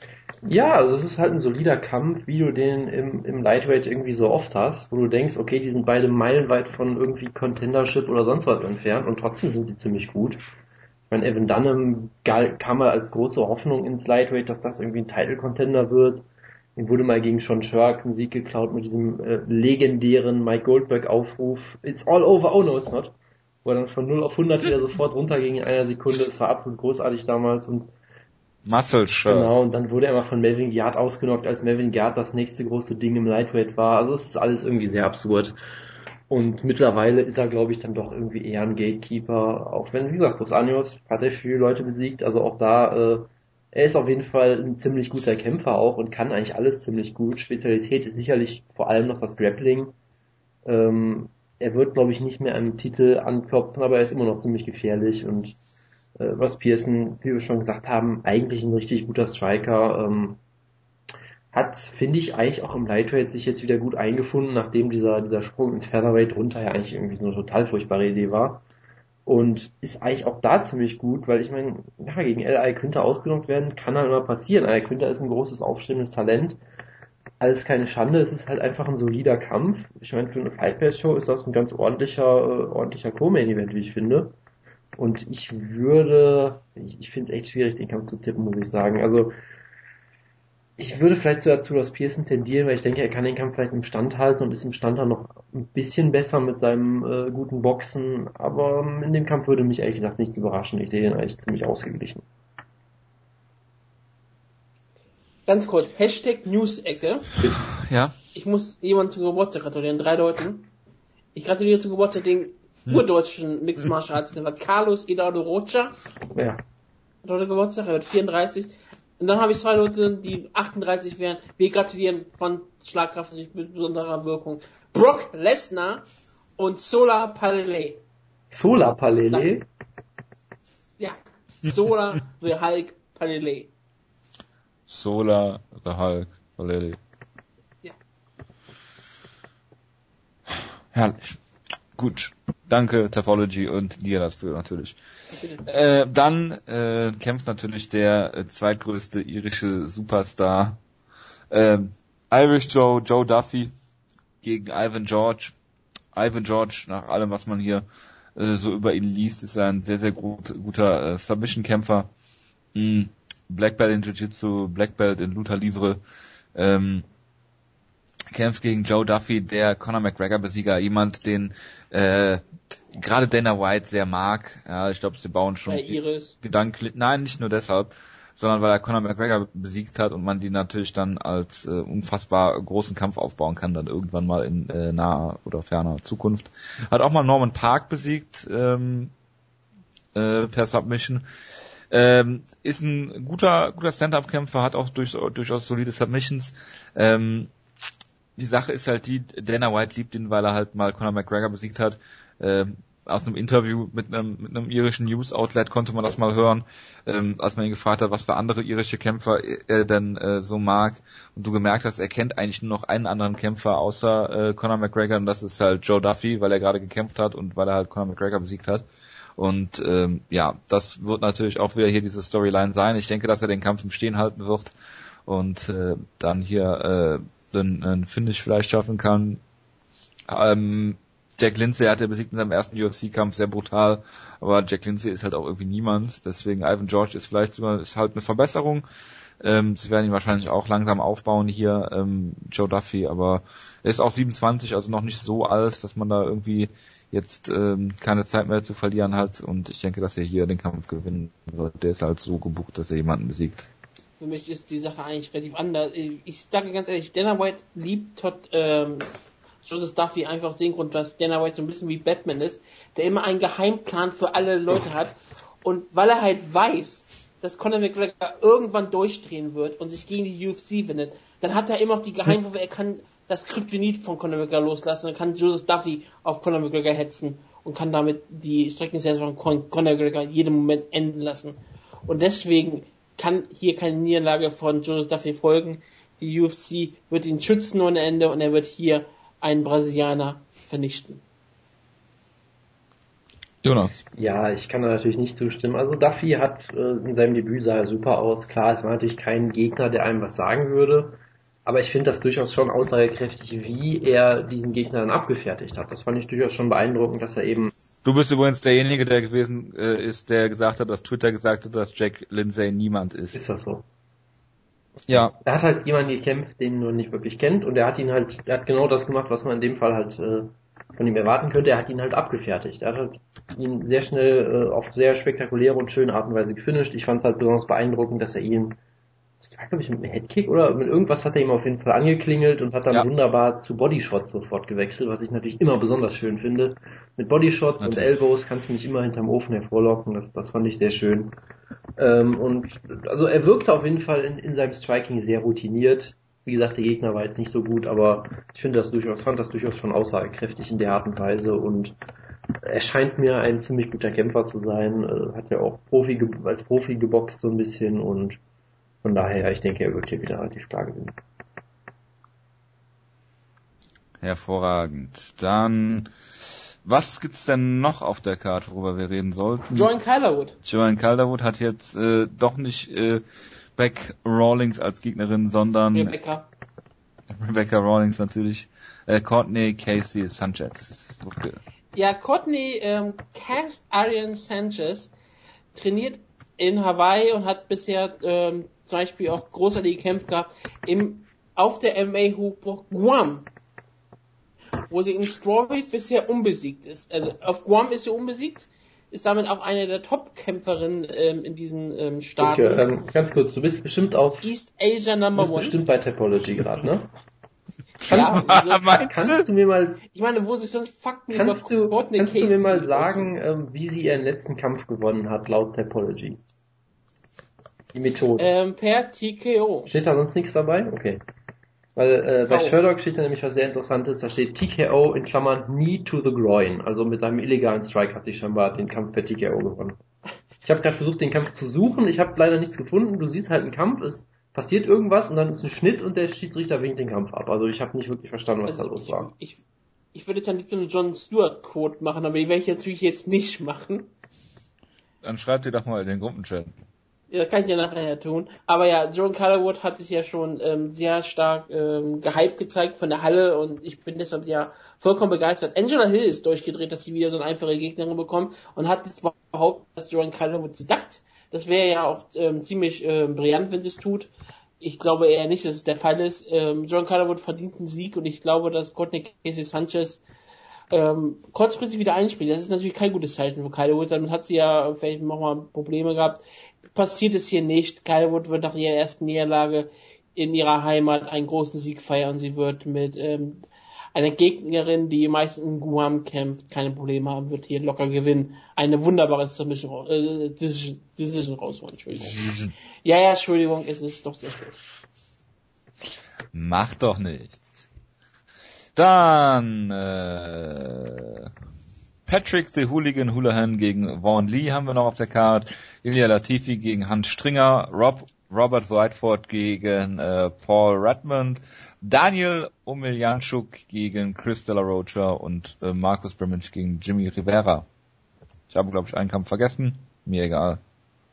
Tja, Bitte. Hast du über Paddy Holloway geredet? natürlich hat er. Den Ur-irischen Kämpfer. Ich habe ihn erwähnt, ja. Ah, siehst du. The Hooligan. Reicht ja auch. Und Michael Lebaut kämpft wieder, der Kampf.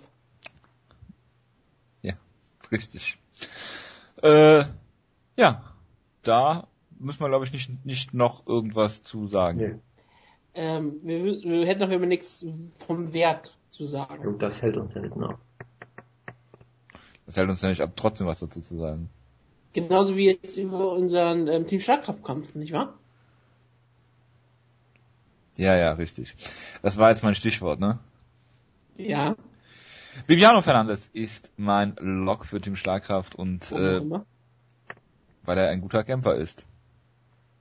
Der bei ONE FC versauert. Und ich einfach mal was sagen wollte, äh, womit niemand rechnet und ich gehofft habe, dass mir dann erspart bleibt, wirklich über seine Kämpfe zu reden. Ich habe mich gerade ad hoc mal ein bisschen informiert über ähm, Tony Tauru und habe gedacht, ähm, dass Viviano Fernandes natürlich ihn locker besiegen wird. Äh, gerade weil er auch diesen Submission-Hintergrund hat, also äh, äh, Tauru auch. Ja. Aber da Tauru einen äh, Sieg per Gogo Plata hat, bin ich mir da nicht mehr so sicher. das ist natürlich da bin ich so ein bisschen hin und her gerissen gerade. Das ist natürlich fies. Das ist äh, für mich jetzt natürlich so eine Sache. Aber ähm, Und, wer- und ich meine, sein Nickname ist Dynamite und die letzte von bei Biano Fernandes war bei Dynamite. Ja, also die, die Sterne sind alle, äh, zeigen alle auf einen, einen, einen klaren Ausgang hin. Und ich sag mal so, ich meine, wenn Bibiano Fernandes irgendwie verliert, dann auf jeden Fall bei Gogo Plata. Da sind wir, glaube ich, alle einig uns, oder? nein, ich glaube, dass Viviano Fernandes hier entweder eine Decision gewinnt, eine klare Decision, oder ihn halt sogar submittet. Um das mal kurz zu machen. Wenn äh, äh, Tony Tauru per äh, Gogo Plata gewinnen sollte, äh, freut es mich dennoch, auch wenn mein Team Schlagkraftlock dann verloren hat. So. Ja. Und er trainiert das, das ist doch was nicht mit Tom wollen. Minimacki, oder? Er trainiert nicht mit Tony Mickey. Deswegen hat Das ist schon mal vollkommen gute. Chance für ihn. Ja. So, reden wir jetzt noch über Bellator oder was? Will Jonas was dazu sagen? Ich habe die Karte jetzt schon wieder zugemacht, aber prinzipiell, ähm, ja, kann man ja in zwei Sätzen was dazu sagen. Dann mach das doch Ja, mal. ich muss die Karte wieder öffnen. Das ist jetzt alles Ach so. dunkel, dunkel, dunkel.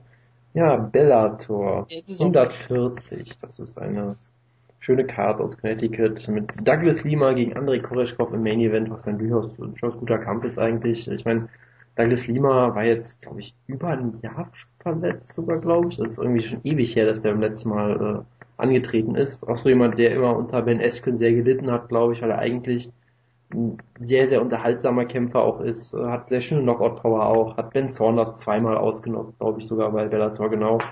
Ähm, generell sehr unterhaltsam, hat schon TKOs per Legkick gewonnen, äh, sogar zweimal schon, äh, zumindest in seinem letzten Kampf inoffiziell, weil da de, das, äh, die Ringecke den Kampf abgebrochen hat wegen Legkicks und er hat auch einen wirklichen Sieg per TKO Legkicks, also eigentlich ein sehr unterhaltsamer Kämpfer auch, ziemlich groß, gute Kicks, äh, viel Power, ordentlicher Grappler auch. Er hat halt das Problem gehabt, dass er gegen Ben Askren antreten musste und da hast du halt keine Chance dann in dem Fall. Ähm, aber eigentlich ein sehr unterhaltsamer Kämpfer. Andrei Koreshkov eigentlich auch ziemlich cool. Hat jetzt seinem letzten Kampf einen Draw gehabt, da weiß ich ehrlich gesagt, habe ich ehrlich gesagt keine Erinnerung mehr dran. Hat davor halt. Was hat er? Bitte? Hat den letzten Kampf einen Draw gehabt? Laut MMA Junkie hatte er einen Oh. Draw, ja. Ich weiß nichts mehr davon. Man hat ansonsten äh, Knockouts per Flying Knee, ja. Äh, also eigentlich jemand, der sehr spektakulär ist auch, der äh, gerne Flying Knees und sowas zeigt, ziemlich spektakulär, Spinning Kicks und so weiter und so fort. Ähm, hat auch gegen Ben Askren gekämpft, hat da per TKO verloren, weil Ben Askren ihn mit seinem gigantischen Ground and Pound äh, zermürbt hat und ich weiß gar nicht mehr, ob es vielleicht sogar eine Cut Stoppage war oder sowas. Das war auf jeden Fall irgendwie sowas, dass Ben Askren halt vier Runden lang auf ihm saß und immer mit so einem winzigen Hammerfist mehr oder weniger ihm so lang ins Gesicht geschlagen hat, bis, glaube ich, das eine Auge von ihm fast rausgefallen ist oder irgendwie sowas. Also ein unterhaltsamer, Ja, rausgefallen und explodiert. genau, ja, das ist jetzt, äh, Um das mal noch ein bisschen mehr zu dramatisieren. Das war nicht dramatisiert. ich wollte es jetzt halt mal ein bisschen untertreiben diesmal, statt es immer wieder zu übertreiben. Natürlich. Also auf jeden Fall auch ein ziemlich spektakulärer Striker und das sollte ein sehr unterhaltsamer Kampf werden. Ich tippe auf Lima äh, per Knockout vermutlich, aber das sollte ein sehr unterhaltsamer Kampf im Stand werden. Und apropos interessant, wir haben auch Chris Honeycutt, ja okay, nein, äh, wir haben Paul Daly, der kämpft, ähm, ja, mit äh, ja, Josh Neer kämpft die falsche Muay Thai Machine. Also wer mal eine ganz schlechte Version von Thomas Almeida sehen will, ist hier äh, an der richtigen Stelle. Bren Ward kämpft. Also es gibt schon ein paar Leute auf der Karte, die man äh, kennen kann.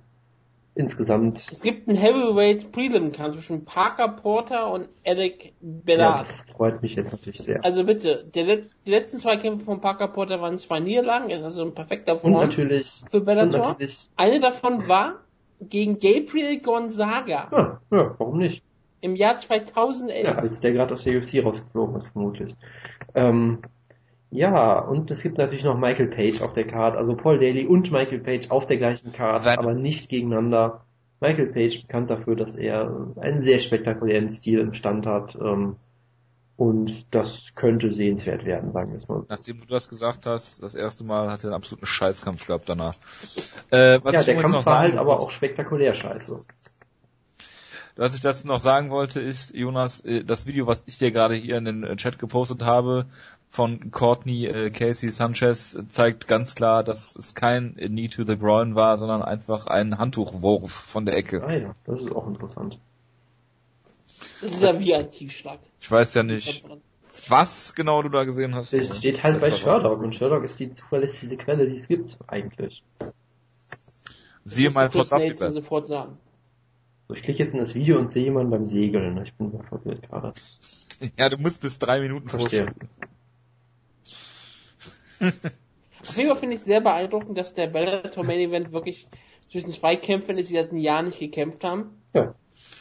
Und es ist, es, laut allen Seiten, auf denen ich war, war der letzte, war der letzte Kampf von Spartan Sieg über Adam McDonald Okay. in einem Bellator-Finale. Das war auch wirklich immer noch die klassische ähm, Rapid-Zeit, wo die ganzen Russen immer mit Nickname angekündigt worden ist. Aber ich erinnere mich gerade wieder an den Spartan. Aber ja, Douglas Lima, ein spektakulärer Kämpfer. Der letzte Kampf war im April letzten Jahres gegen Rick Horn. Das ist auch schon wirklich ewig her. Und ich freue mich eigentlich drauf, weil Douglas Lima ist ein sehr, sehr spektakulärer Kämpfer. Gut, dann schließen wir diese Ausgabe für heute oder möchten wir noch äh, die äh, Kämpfe von heute Nacht reviewen? Ja, also ich, ich fand, Ach nee, das, das uns regen sich die Leute auf, dass wir die Leute spoilen. Das finde ich nicht gut.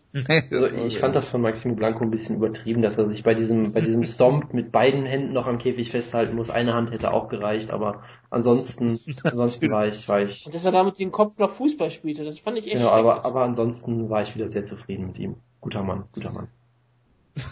Natürlich. Ein schönes Schlusswort. Äh, Ich wünsche euch allen eine schöne Woche. Es wird drei UFC-Events geben bis nächsten Sonntag, wo wir dann wahrscheinlich Wenn am Bellator One FC. Ja. Ähm, bis wir dann nächste Woche wieder für euch da sind und alles natürlich in gewohnter Manier reviewen werden. Bis dahin, macht's gut, schöne Woche. Ciao, ciao. Ciao.